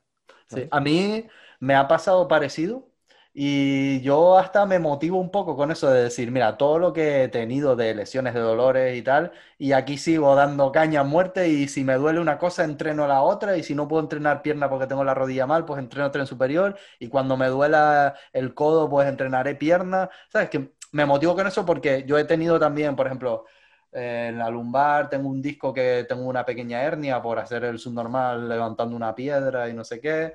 Eh, luego tengo un bíceps muy tocado porque tuve una rotura parcial del tendón, luego la rodilla la tengo reventada y es como, mira, pues aquí sigo y sigo haciendo de todo y sigo entrenando duro y sigo motivándome y me siento como en plan un, superviviente, ¿no? En plan a muerte, sin parar. Es como, es como la película Tiburón, no sé si la has visto. Sí, bueno, hace mucho tiempo, pero sí. Ah, ¿Te acuerdas que hay un momento que están en la sentina, están encerrados con el tiburón rondando y empiezan a hablar tengo uno dice una cicatriz aquí, me la ha hecho una barracuda, esto me lo ha hecho un pez tigre, ah. y empiezan a enseñarse las cicatrices. Y es que te empiezan a, empiezan a venir a la cabeza, mira, ¿ves los bíceps? Este es un mm. bíceps que llega hasta aquí, y mira, y mira este como está cortado, ¿vale? Sí. ¿Ves? Que le faltan aquí dos dedos, ¿no? Sí. Esto fue en, haciendo dominadas a un brazo. Uf, te se me reventiste el tendón, ¿no? Me imagino. Se, reventó. Se reventó. ¿Y te lo operaste o te lo dejaste? No, no. ¿Te lo dejaste curar? No, eh, lo dejé curar y al cabo de 7-8 días vi que tenía funcionalidad Y, empecé a entrenar y ya está, hasta ahora. Y de hecho, Mm. mis, mayores, mis mejores récords han sido posteriores. Ujú. Pero este bíceps ya nunca ha sido el mismo. Claro, es eso. Era mi, al final. era mi, brazo, bu- era mi brazo bueno. Es decir, empiezas a pensar y te empezaría a decir un montón de, de episodios que, bueno, que han pasado y tú dices, y entreno, eh, como no puedo con este brazo, hago con el otro, ¿me entiendes, no? Sí. Y así sucesivamente, ¿sabes? Yo cuando, cuando me hice la gran tendinitis en este, que ha provocado a la larga esta artrosis, ¿Y eso por qué fue esa tendinitis? bueno, pues porque fue porque eh, tenía un campeonato de squash. El squash es un deporte que se juega en Sí, un... sí, lo conozco, lo conozco. Perfecto, un- maravilloso. De hecho, mi mayor logro deportivo es en squash, que llegué a estar el 35 de España, ¿vale? Oh, Un deporte de raqueta, curiosamente, ¿no? Entonces, bueno, tenía un campeonato y teníamos una semana, pum, pum, pum, pum, y yo hacía todo a la vez. Entonces, terminé un- de jugar dos partidos ese día, me fui al gimnasio y me, Ah. puse, me, me puse a hacer tríceps. Y en una de esas noté una cosa que hacía... Y entonces el brazo, pues no podía ni moverlo, estaba así. Ah. Y entonces eso, que se curó, etcétera, pero eh, ha provocado pues un- una fibrosis progresiva e incluso hay un desprendimiento, ¿sabes? ¿Pero qué fue el tendón del tríceps, me imagino entonces? O... Fue una, el, el diagnóstico fue una gran tendinitis, Ajá. una tendinitis de caballo. De hecho, me tuvieron que infiltrar tres veces. Uh, Tú sabes que las infiltraciones provocan eh, hipercrecimiento, ¿vale? Eh, de las estructuras eh, óseas, porque al eliminar la inflamación, ¿vale? Pues tienden a eliminar también el cartílago.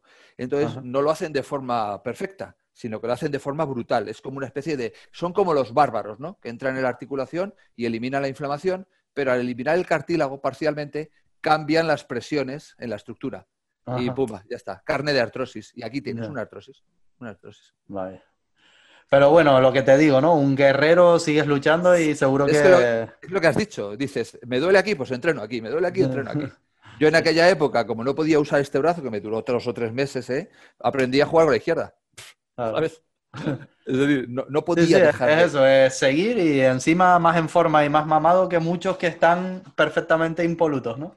Pero eso es la pasión. Es decir, ahí es donde tú distingues si tú entrenas por ocio o porque, bueno, porque por moda, o si realmente lo llevas dentro, ¿sabes? Exacto. Si lo llevas dentro no puedes parar, o sea, ¿sabes? Te levantas por la mañana, miras a tu alrededor y dices, ¿qué voy a hacer hoy? Ah, así. Bueno, eh, te quería preguntar también un poco por temas redes sociales, cómo ha sido tu evolución y tal, porque bueno, yo no te conocí desde el principio, sino te conocí relativamente hace poco y vi que al principio cuando te empecé a seguir, como que el canal lo tenías un poco más suave, más, y últimamente le has dado más caña, ¿no? Por lo que he visto, has subido más vídeos, has encontrado nuevas temáticas y tal. Sí, no sabría decirte. En cuanto a YouTube, yo creo que he intentado subir un vídeo semanal, luego empecé a subir dos y algunas veces hasta tres. Sí que tiene que ver un poquito con la bajada de visitas, de la cual, pues lógicamente no, no puedo, no puedo darte pistas ni datos, porque sí que había momentos en que era publicar y tener pues 15, 20, 25, 30, 40, 50 mil visitas, ¿sabes? Ujú. que es algo que tú, por ejemplo, tienes con bastante facilidad, y yo he pasado a tener muy pocas. He pasado a tener pues, medias que van entre 5.000 y 10.000. Sí. Y no, no lo sé, porque a lo mejor es que el viejo ya aburre, ¿sabes? yo qué sé. Es, es un poco caprichoso también. A veces YouTube funciona de una manera que tus vídeos funcionan mejor y otras veces haciendo los mismos vídeos con el mismo contenido de repente funcionan peor o mejor. ¿Sabes? Es que es un poco caprichoso y bueno, Yo, también Geray, es cuestión de... Yo sé que hace dos años o tres, yo siempre he hablado bien a cámara, porque hablo como profesor y como profesor pues me paso el día dando clase.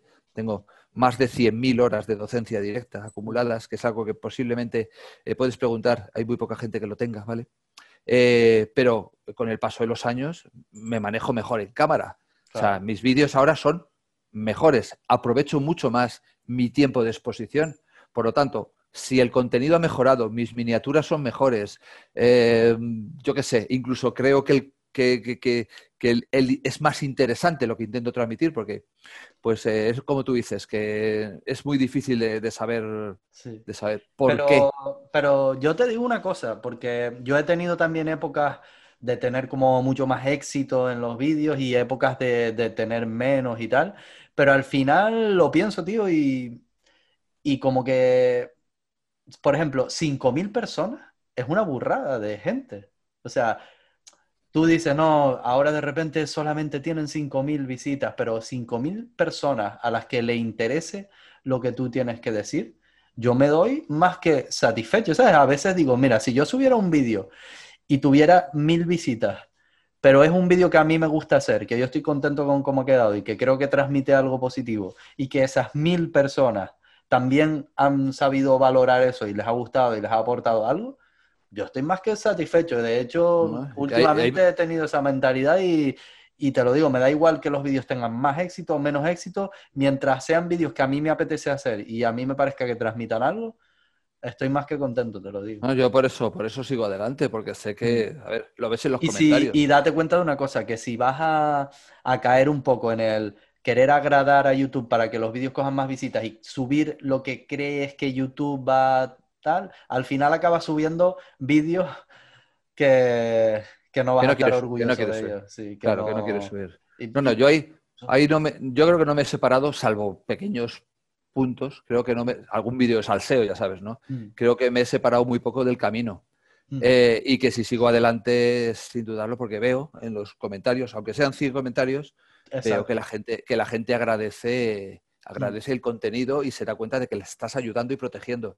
O sea que por eso seguimos adelante. De hecho, no sé, si, no sé si a ti a lo mejor te habrá pasado alguna vez, pero a mí me ha pasado mucho que los vídeos que tienen menos éxito, a veces luego son los que en los comentarios tienen mucha más gente diciéndote, oye, me ha sido súper útil, me ha gustado mucho y lo voy a poner en práctica y tal. Y dices, bueno, tuvo menos visitas, pero estoy viendo que que ha ayudado a la gente y que, y que joder, que ha, aportado algo el vídeo. ya sea, aunque sea entretenimiento, ¿eh? que no es el rollo de valor, aportar valor y tal, porque puede ser un vídeo que mucha gente te diga, oye, me acabas de alegrar el día, me he reído un montón, me, lo he pasado pipa y ya está.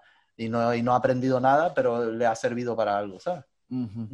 Así que en ese sentido, yo te digo que el consejo, si lo aceptas, es que no te preocupes y que subas lo que a ti te no, no, totalmente. y lo que tú creas que le puede gustar a la gente y que a ti te guste hacerlo y que creas que puedas aportar algo y para adelante. Si tienes más visitas mejor y si tienes menos, pues da igual. No solo lo acepto, sino que creo que tienes total, toda la razón. Además, debe ser nuestra motivación. ¿Sabes? Mm. Entonces, mm. eh, ahí estamos, seguimos adelante. Y de hecho, bueno, pues creo que los vídeos pues están, quedan ahí. Mm. De momento, hasta que esto cambie de planeta o de, ¿sabes? están ahí, la, gente los tiene. Si alguien quiere buscar algo y hace clic, pues te va a salir en sugeridos y le vas a ayudar. Por lo tanto, merece la pena. Merece la pena.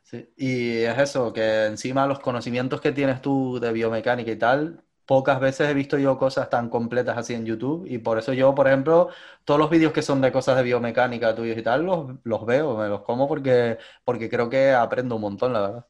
Es muy interesante. Te lo agradezco mucho. Sí, para alguien que entrene y tal, saber biomecánica, tío, porque cuánta gente habré visto yo decir que te dice, este ejercicio es súper bueno para los hombros. Y después cuando aprendes un poco de biomecánica dices, ¿Para los hombros de qué? Como que para los hombros. que puede ser, porque puede ser para cualquier otro sitio a lo mejor. Sí, porque, por ejemplo me acuerdo que una cosa que me acuerdo mucho es cuando yo empecé que decían las dominadas para qué sirven y, y, nosotros en el parque porque se lo oíamos la gente decía no las dominadas hace todo las dominadas hace todo. Hombros pectorales espalda bíceps tríceps pensábamos que hacían tríceps con las dominadas. Nosotros pensábamos que las dominadas era cuerpo completo tren superior y, hasta que no aprendí un poco de biomecánica, no dije, oye, esto, esto era un bulo. Claro, claro. no, es, no es un ejercicio completo, es un ejercicio increíble, pero no es completo, claro. Por eso realmente la, la combinación fondos dominadas, pues... o el eh, muscle up, ¿no? o el muscle up. A ver, el muscle up es, es mucha, mucha... Son palabras mayores el muscle up. Es, gracioso esto, ¿vale? Eh, porque yo tuve una época, yo siempre, a mí siempre me ha salido, ¿vale? Desde los 13 o 14 años me ha salido. ¿Qué dices? Pero, pero nadie lo hacía. Espera, espera, espera, espera, espera, espera, Vamos a aclarar una cosa. ¿En qué año naciste tú? En el 62. Yo con 14, 15 años el Muscle Up ya me salía. O sea que en, el, en los años 70 tú ya estabas haciendo Muscle Up. Sí. ¿Y de, dónde sacaste ese ejercicio? ¿Dónde lo viste por primera pues, vez? Eh, ¿Cómo sabías? No lo, no recuerdo dónde, pero sí sé que yo no me lo inventé, ni mucho menos, sino que se lo vi, a, se lo vi hacer a alguien, lo mismo que vi a un... Mira, teníamos en el Moscardó a un, a un señor mayor de 65 años que había sido artista de circo. Se ponía en un banco de gimnasio, se ponía hacia la vertical y se quedaba clavado. Claro. Ah. Yo veía eso a un tío que no tenía ni músculo, pero que era un, un- un señor, Claro, un anciano. Bajito, flaquito, ¿no? Me imagino. Y, de- y con 65 años. Y Sí. no, yo he sido artista de circo. Se ponía y dije, yo, eso lo tengo que aprender yo. Y efectivamente, claro, yo aprendí a hacer un pino muy bueno. Y el Basel Up se lo vi hacer a alguien y dije, eso lo tengo que hacer yo porque me parecía brutal. Y al cabo de tres o cuatro años de entrenamiento me salió el Basel Up en escalera, en escalera de peldaños, Ajá. lógicamente con mucho impulso. Y recuerdo que en todas las clases de hortos, en las clases de formación de profesores de, de musculación, Que por cierto, un inciso. Nuestros seguidores argentinos tienen que estar pasándoselo pipa con lo de Hortos, con lo de la Academia Hortos. Ya, es, es Hortos, es Hortos con TH. Orzos, en realidad es Orzos, ¿vale? Y es uno, a mí me resulta muy curioso, ¿no? Porque tiene que ver con el, con el cuerpo y tal y cual, pero se lo tiene que estar pasando pipa, sí, efectivamente. Pues en todas las clases de preparación de estas, cuando llegamos al apartado de explicación de dominadas y de dorsal y todo esto, pues yo siempre hacía como exhibición, hacía unos cuantos muscle ups, Mm. ¿sabes? Hacía una serie, dos o tres, y la gente se quedaba diciendo, ¿qué cojones, no? Y no había, nadie lo hacía. Hasta que un amigo mío, un tal Tati, estaba súper fuerte, ¿sabes?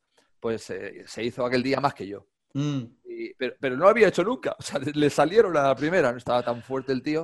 Tativa Alforquín, no, no, eh, Sí, a lo y mejor luego- el padre. Y luego un alumno del instituto, un chaval muy delgadito, eh, un día pues se picó, porque empezamos a hacerlo juntos, y se metió 17, Uh, ¿sabes? 17. ese es mi récord. De, dieci- de- de- se hizo Master 17, sí. Yo ese día me hice 13, pero todo picado. ¿sabes? Y recuerdo que eh, nunca he vuelto a pasar de 10 y Mm. luego has dejado, dejas de hacerlo, dejas de hacerlo, dejas de hacerlo poco a poco, hasta, hasta hacer muy pocos, ¿sabes? Mm. Es decir, es un elemento que como no lo cuides, lo pierdes. O sea, que hay que tener Pero la ver- sinceramente, acabo de flipar con lo de que tú en los años 70 ya estuvieras haciendo muscle up. Acabo de flipar con En el eso. seten- probablemente en el 77, 78. Supongo que no eh, sabrías ni cómo se llamaba el ejercicio, ¿no? No, domi- domina- dominada completa. Dominada completa. Dominada Siempre. completa. Dominada completa. Ni bombero ni muscle up. Dominada completa. De hecho, Nosotros decíamos super barra cuando no sabíamos qué se llamaba. Super barra. mola. Si es que eso de poner, eso de poner el nombre a las cosas es la cosa más tonta del mundo. Sí. ¿Sabes?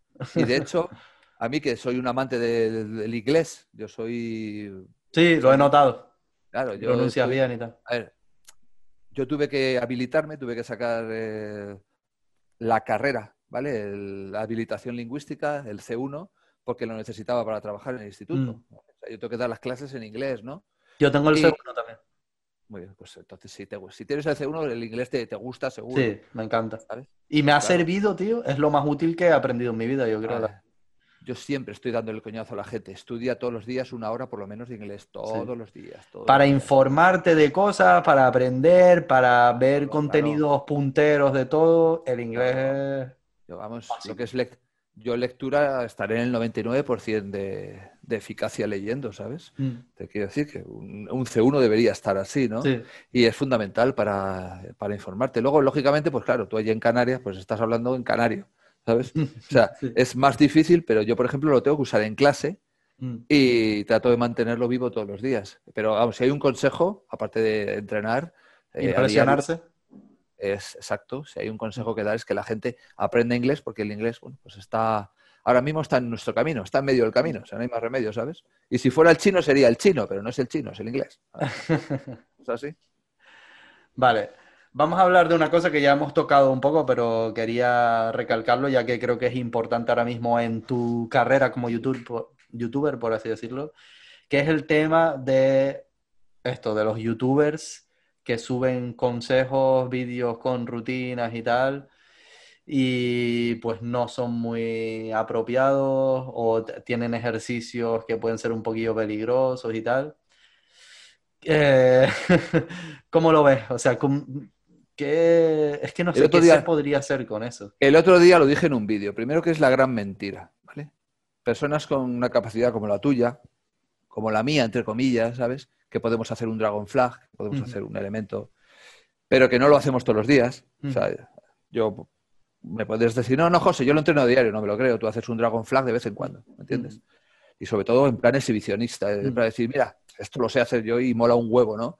Pero la gente no entrena con te pongo el ejemplo, con un Dragon Flag, ni con una bandera, ni con un tal y cual, a no ser que, solo hagas ese tipo de entrenamiento. Mm. Pero tienes esa capacidad, lo metes en la pantalla y dices, fíjate tal, y a través de esto, con mi cuerpo y tomando estos batidos, pues te vas a poner así, vas a tomar esto. Es decir, es una gran mentira. Es una gran mentira. Estamos transmitiendo, digo estamos, ¿vale? Voy a globalizar, estamos transmitiendo un mensaje de que todo es posible y lo estamos utilizando eh, para lucrarnos, ¿sabes? De alguna manera, ¿vale? Mm. Porque, claro, tú dices, eh, joder, es que eh, si yo hago esto, que me sale de puta madre, aunque no lo entrene, lo pongo en la pantalla y la gente tengo miles de likes y miles de visitas, pues luego digo, mira qué camisetita más guapa y mira que no sé qué y mira tal y cual. Y ahí lo tienes, es decir, que, olvídate de todo. Podemos tener pasión, pero al final de todo está, está esto. Y si conozco a 100 youtubers, 95 de ellos quieren vivir de, los ingresos. Mm, claro.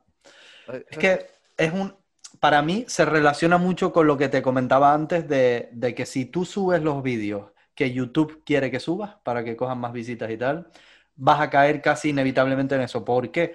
Porque YouTube lo que quiere es un vídeo de eh, saca tableta de chocolate con esta rutina de abdominales en 8 minutos.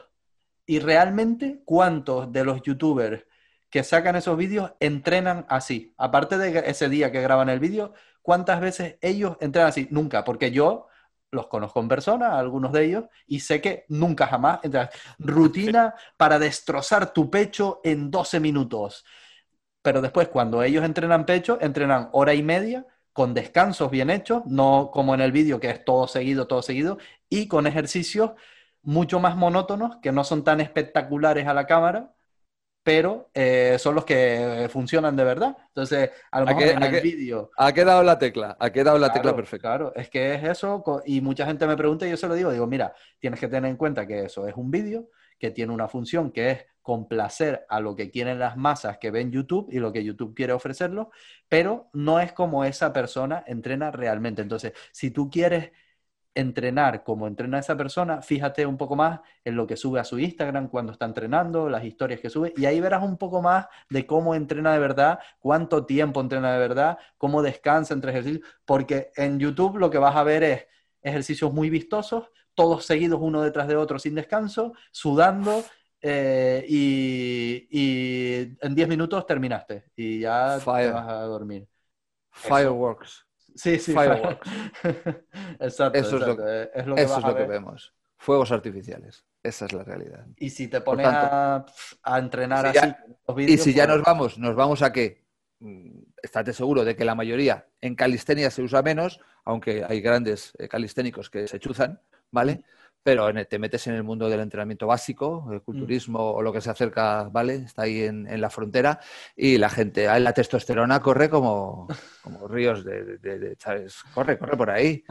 litros de testosterona corren por tus venas, eh, mujer. Eh, podríamos hacer una canción, ¿sabes? Es así. Y he dicho mujer y perdón, pero tú cuando ves en tu entorno a chicas normales, pues son normales, a veces más estilizadas, más esbeltas, pero no ves a tías rajadas por ningún lado. Y cuando ves a todas estas influencers rajadas y petadas y tú sabes que ni de coña, porque a lo mejor con 50 años puedes encontrar alguna rajada a base de pim pam y pim pam, pero chicas con 18, 19, 20, 21, 22 que están por ahí con cuerpos que dices, ¿qué pasa? Eso es una mentira, vamos, eso es oxandrolona por vía, vamos. Bueno, no sé, porque yo he conocido casos que he dicho que no, que la verdad que no sospecho que no sean naturales y es simplemente porque son chicas que por genética son muy, muy, muy delgadas y a la mínima que sacan un poquito de masa, pues de repente parece que están bastante rajadas y tal, pero sí que es verdad que, los, también... que los hay, Geray, que los hay, mm. que los hay. Pero normalmente esas chicas que tú dices delgadas, eh, que dices, joder, esta fibra ahí, e incluso lo de coger volumen, ya, ya, ya, claro. Sí, ahí sí ya encima coge mucho volumen y tal, pues ya sí que eh, Si te cuesta a ti un infierno, que te estoy viendo ahí, si te cuesta coger 5 kilos, te cuesta un infierno. pues a, una, a, una, chavala que no tiene testosterona, vamos. Mm. Sí, eso sí que está claro. pueden coger peso, pero peso muscular ni de coña. Mm. ¿Sabes? O sea, o sea, que es una gran mentira lo que estamos viviendo. Bueno, por suerte cada vez la gente es menos crédula en ese sentido, me parece a mí. Y ya se ven los tiros venir. Pero por cierto, viste hace poco un, competidor de, creo que era de IFBB o algo así, que llegando a un campeonato de repente estaba cojo y dice, no, es que me roza mucho el calzoncillo y me hizo una rosadura en el muslo y por eso estoy un poco cojo. Y luego al día siguiente le tuvieron que operar en ese muslo y dijo, es que tuve un quiste en un testículo, no sé qué, y me tuvieron que operar. Y claro, la gente enseguida se dio cuenta del tema y es por lo mismo que le pasó a Mr. Marquinos, que de, pincharse en el muslo, porque muchos se pinchan en el muslo para chuzarse, se le formó una infección o algo, se le complicó y, le tuvieron que operar por si... No lo sabía. A mí, a Marquinos le pasó y él dijo lo mismo, dijo que había sido, se inventó una excusa cuando le pasó y hace poco confesó que no, que era simplemente porque se pinchaba en el muslo y se le infectó, porque claro, vete a saber cómo tenía las, las jeringuillas. ¿Te has dado cuenta que en este, en este mundillo se perdona todo? Porque, a ver, eh, Marcos no ha sido un tío que lo haya negado, ¿vale? Sino que mm. siempre se ha, dado largas, ¿no? Sí. Pero, pero de alguna forma él quería dar a entender que él era natural, ¿sabes? Sí, pero, por eso yo digo que... Yo lo digo que a mí no me vale lo de dar largas. A mí o me dices la verdad o me dices la verdad, porque si no... Pero que ahora, es decir, pasan ocho años. Ahora lo dices y todo se perdona, ¿sabes? O sea que, la gente, yo qué sé, es una... A ver, yo soy amigo de Marcos, ¿vale? Yo con él jamás he hablado, jamás he hablado de hormonas, ¿me entiendes? Pero una vez que vino a casa, aquí en la piscina, eh, estaba, tenía muchísimo peso, lo pasó mal para pasar la escalera y la gente le puso verde en los comentarios. Yo, lógicamente, ah. le, le, defendí, le defendí desde el punto de vista de que, eh, chicos, cada uno va a su bola, ¿no? Pero que es curioso, ¿no? Ahora cuando él de alguna forma ha, dejado caer ya que, no es natural, ¿no? Que no ha sido natural, pues eh, yo qué sé, que, macho, que parece que en este terreno que no importa. Sí, un poquillo, sí, no, a lo mejor no tiene las consecuencias que debería cuando has estado años. Claro, con perdón. porque... Eh, le dices a una, es decir, a, acosas a una chica, ¿no? Por ejemplo, ¿vale? Mm. Tienes el día malo y dices dos inconveniencias y la chica se siente mal y puedes terminar en la cárcel y puedes terminar proscrito, ¿vale? Que me parece muy bien. O sea, que te digo que creo que son cosas que hay que eso. Pero mientes, mientes sistemáticamente y te compras eh, un Lamborghini. Mm, ya. A base de inyecciones que te están pagando tus seguidores, mm. ¿sabes? Y cuando das la cara y dices, sí, yo me he dopado, no pasa nada. O sea, eh, joder, ¿cómo te admiro? ¿Cómo te admiro por dar la cara? Yeah. me has estado engañando y te has pagado con mis visitas el coche y el chalet.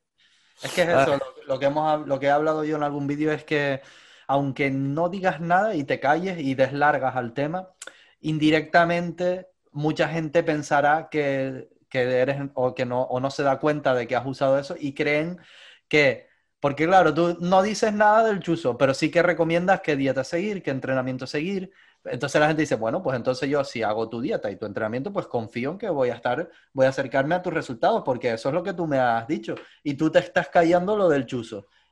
Es como que indirectamente está siendo bastante engañoso, porque estás callando lo más importante que te ha dado. Entonces es como, ah, o sea que yo te tengo que seguir tus consejos de entrenamiento, tus consejos de dieta, pero no me estás contando lo, que, hay gente, importante. Que hay gente, hay gente en la cárcel por cosas menos... Eh, ¿Me entiendes, no? Mm. Por cosas menos, eh, con, una esencia no tan, eh, mm. tan fraudulenta, ¿me entiendes? Y otro tema también es que eh, son sustancias ilegales, ¿no? Porque mm, a mí me hace gracia eso de, no, cada uno que haga lo que quiera, sí, pero ¿dónde consiguen esas sustancias? ¿De dónde las sacan? ¿Quién se las vende? ¿Quién paga impuestos por España es España es el paraíso. España es el paraíso del, consumo, transporte, almacenamiento, etcétera. Es el paraíso ilegal del mundo, porque en, Sudamérica eh, estos productos se venden sin problema en las farmacias. y en los países. Me hace gracia porque, porque es que justo es lo que acabamos de comentar, porque mira, es esa persona eh, que se chuza está comprando el chuzo sin pagar impuestos. Cuando tú cualquier cosa que compres, pagas impuestos, que son para luego repartir en servicios para todo el mundo y demás. Con esos impuestos se consiguen cosas. Entonces, no paga impuestos. El que se los vende tiene unos ingresos y tampoco paga impuestos por esos ingresos porque obviamente no los va a declarar. Entonces, ganan dinero y no pagan impuestos de nada. Pero después, cuando se pone malo del muslo y hay que operarlo, esa operación la pagamos con los impuestos de todos que hemos pagado, los tontos que hemos pagado impuestos en todo lo demás cuando ellos no han pagado. ¿Sabes? Es como muy injusto por ahí también, la verdad. ¿no? Y, y por decirte la operación, porque es un caso claro, pero está, está, es más que evidente que lo de chuzarse tiene unas consecuencias para la salud que luego, si esa persona vive en España, pues es muy probable que todo eso se lo, se lo, se lo curen con, con la salud pública y lo mismo. es un poquito que por ahí también se podría debatir, yo creo. Pero bueno, sí. pues vamos a cambiar de tema, que si no nos ponemos... yo me cabreo un poquillo hablando de esas Sí, sí, yo soy bastante antichuzado, aunque tengo amigos que van hasta el culo, por lo tanto, ¿qué, hago? Mm. ¿Les, voy a, ¿Les mato? no, tienes que, bueno, pues mm. cuando eh, sale la conversación, pues te pones serio, te pones trascendente y, claro, ellos no tienen más remedio. Ah, ellos se tienen que callar y asumir que, bueno, que tienes mm. razón, claro.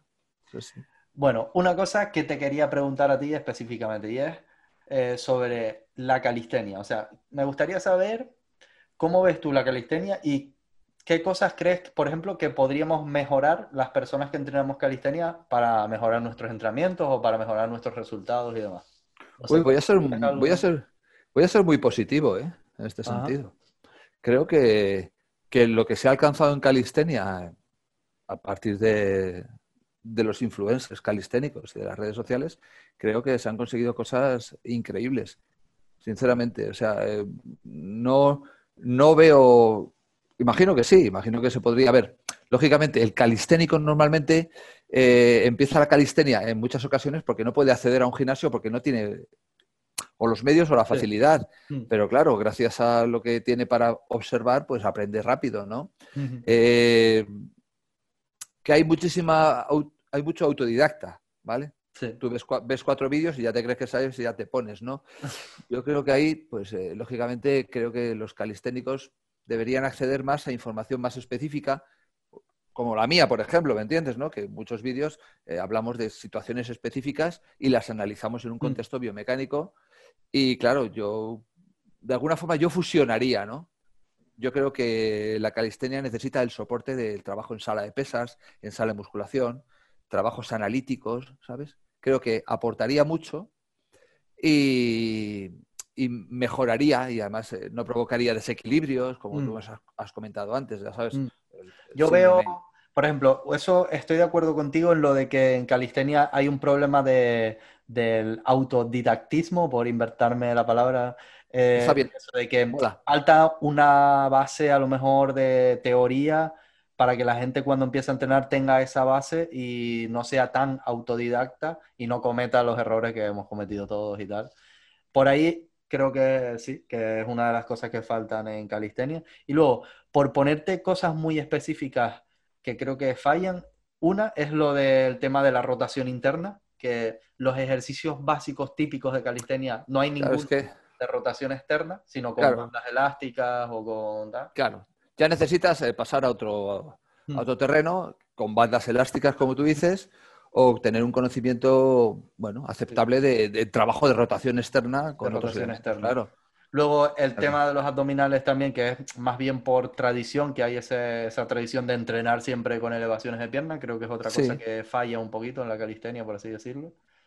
Y lo último tal vez, lo de las piernas, ¿no? Que hay muchas, que se yo creo que se pueden entrenar bien las piernas con calistenia, que mucha gente dice, no, si no le añades peso es imposible entrenar, ganar masa muscular en las piernas. no, no, no, claro que se puede ganar masa muscular. Claro que sí. Yo, con perdón, tengo vídeos donde hago ejercicios sin coger una pesa, donde las piernas parece que te van a explotar, ¿no? Y son, son ejercicios normales, son tijeras, son sentadillas con tu peso mm, con determinadas situaciones, son sisis, son ejercicios que ya te digo, eh, son protocolos específicos. al no poder variar el peso que maneja, lo que varía son las otras variables, ¿no? Que algunos, algunos son durísimos, son brutalmente duros cuando se hacen bien, ¿sabes? Entonces yo creo que claro que se puede entrenar, pero tú sí sabes que cuando uno coge volumen en las piernas, ya no salen igual el front, el back, ¿me entiendes? ¿no? Eso es una realidad. Sí, aunque yo creo que se sobreestima un poco, porque hay gente que piensa que por tener unas piernas compensadas ya no va a poder hacer nada, ¿sabes? Que ya eso va a ser imposible. Yo digo, no es cierto. tampoco te, te pases, ¿sabes? Ah, pero por ejemplo, un poquito más. ahí te llevo al terreno de los gimnastas, de la gimnasia mm. artística, la gimnasia deportiva. Gente capaz de hacer en anillas cosas que tú sabes que Sí, ni el mejor calisténico puede hacer, a la vez capaz de hacer un triple mortal con pirueta en el aire y una barbaridad, Y tienen de unas correr- piernas. muy delgadas, Mm. muy finas y muy poco musculadas, porque eh, solo las entrenan en base a la potencia, ¿vale? Es decir, a- No, mm, pues no sé, porque más, yo tampoco los veo con las piernas tan finas, no me parece. sí, no, son muy finas. O sea- deberías, de- eh, revisa un poquito cuando puedas, ¿vale? Algunos vídeos, eh, métete en vídeos de campeonatos y Mm. sus piernas son muy delgadas, ¿sabes? Salvo excepciones, lógicamente. Mm. Algún cubano, ¿sabes? Eh, Ujú. Gente así muy particular. Teníamos un gimnasta muy fuerte en España, eh, Gervasio de Fer, Mm, ¿vale? sí. sus piernas eran muy buenas, ¿sabes? Pero te coges a la saga de los Carballo, te coges a los, a los atletas eh, de los países del este, ¿sabes? Piernas muy, muy delgadas y, y con capacidad de salto increíble. Mm. Luego sí que la leyenda tiene un poquito su origen y su motivación.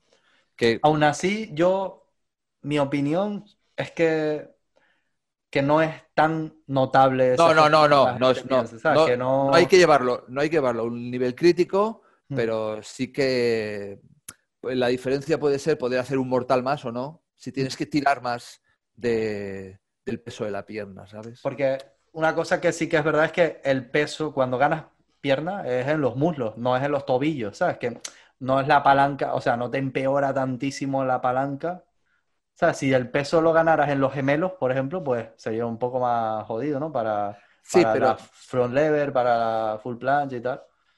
Pero al ser en los muslos, es que yo te lo digo porque yo muchos años no entrenaba nada de pierna, eh, no, te- tenía las piernas muy delgadas y, y hacía las planchas y todo el rollo.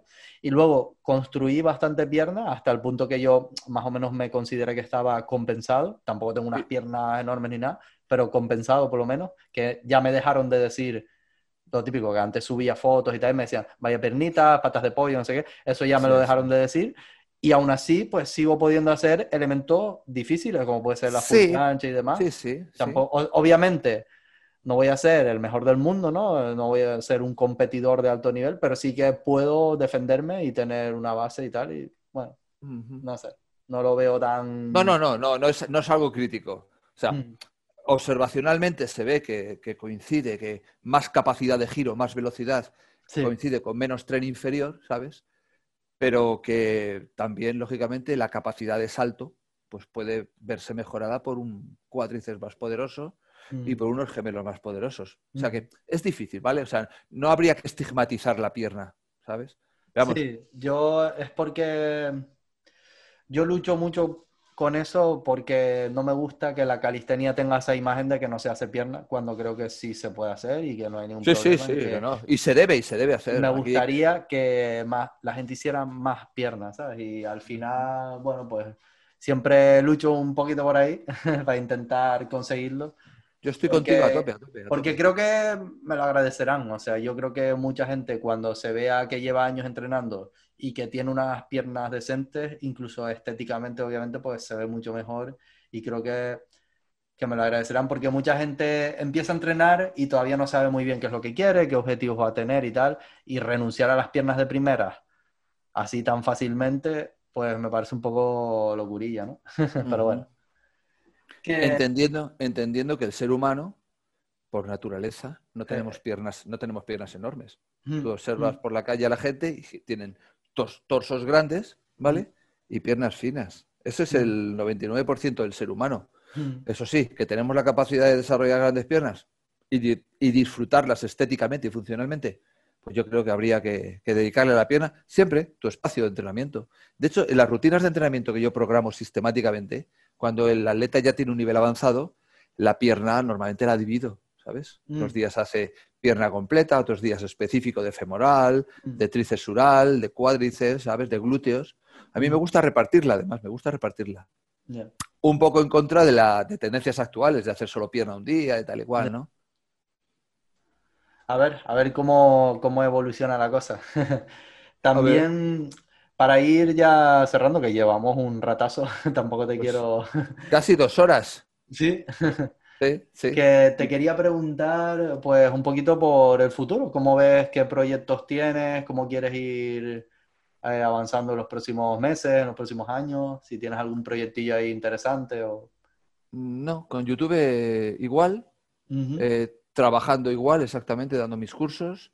Estoy colaborando con academias de formación también diferentes, ¿sabes? Eh, con una de una sudamericana que es FHI, ¿sabes? Que hace formación online. O sea, digamos que estoy como metido en muchas cosas de formación, ¿sabes?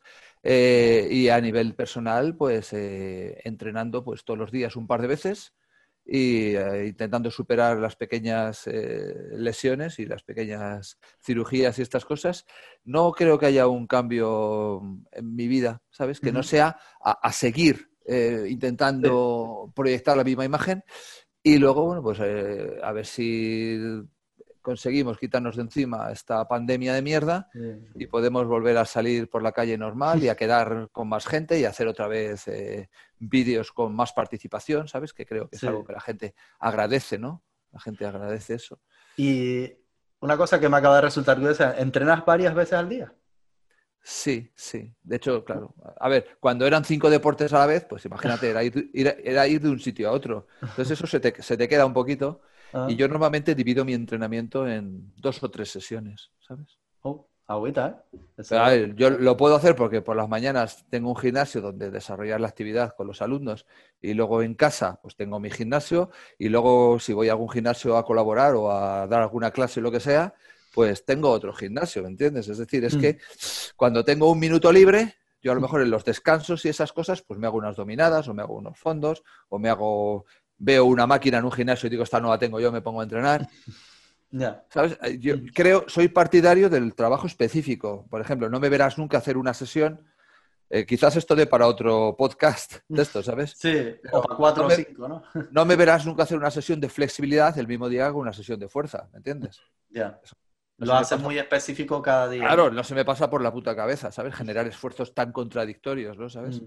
En el cuerpo. Por eso, por eso eh, una persona que sea especialista deportiva en todos los ámbitos tiene que saber que a lo largo del día debería distribuir la, carga de trabajo e incluso las diferentes actividades relacionadas. Bueno, pues no, yo la verdad que te animo a que sigas con lo de YouTube, sobre todo porque es lo que más podemos todos eh, beber de ahí, ¿no? Y, eh, y, beber de todo lo que sabes de, de biomecánica, de entrenamiento y demás. Así que yo te animo a que sigas dándole caña porque yo voy a estar ahí el primero dándote el pedazo de me gustazo. Pues me alegro. sí, tío. Me alegro, guay. Así que nada, eso, para ir cerrando, recomendarle a todo el mundo que te siga en YouTube, en Instagram y demás. Iron Masters, muy fácil de encontrar. Bueno, en Instagram es Iron Cachas, ¿no? Iron Cachas. Iron Cachas, me lo pusieron en el instituto, el Cachas. Normalmente en el, en el, instituto me conocen como el Cachas. Pues eso, que todo el mundo te siga y que aprenda todo lo que pueda, porque creo que, que tiene. Muchas gracias. Aprender. Y nada, eso, que un placer haberte tenido por aquí. Seguramente haremos que otro dentro de un tiempo te cogeré otra vez para que hablar de algún tema más concreto, a lo mejor de, distribuciones de los entrenamientos, de lo que sea. De lo que quieras. Surge. Yo deseando, deseando que nos conozcamos personalmente. No sé si viajas alguna vez a la península. Claro, cuando se pueda, ¿no? Cuando el Tú cuando, y tal cuando vengas a Madrid, si alguna vez vienes a Madrid, eh, estás eh, invitadísimo, ya te digo, ¿vale? Sí, yo antes de lo del COVID iba cada rato, la verdad, he ido como cinco o seis veces ya en los últimos no, años. No lo, dudes, vamos, aquí mm. tienes tu casa para comer, para dormir, para lo que quieras y para hacer un entrenamiento y echar unas risas, ¿vale? Y grabarnos un videito, ¿no? Lo que te apetezca, yo te digo, con vídeo sin vídeo, es algo para mí es fundamental. Eh, compartir y, y repartir. Genial, tío. Pues muchas gracias por haber estado aquí y seguiremos en contacto. A ti, saludos a todos los cerófilos y nada, que Iron Masters y Jedi Street Workout Forever. Grande.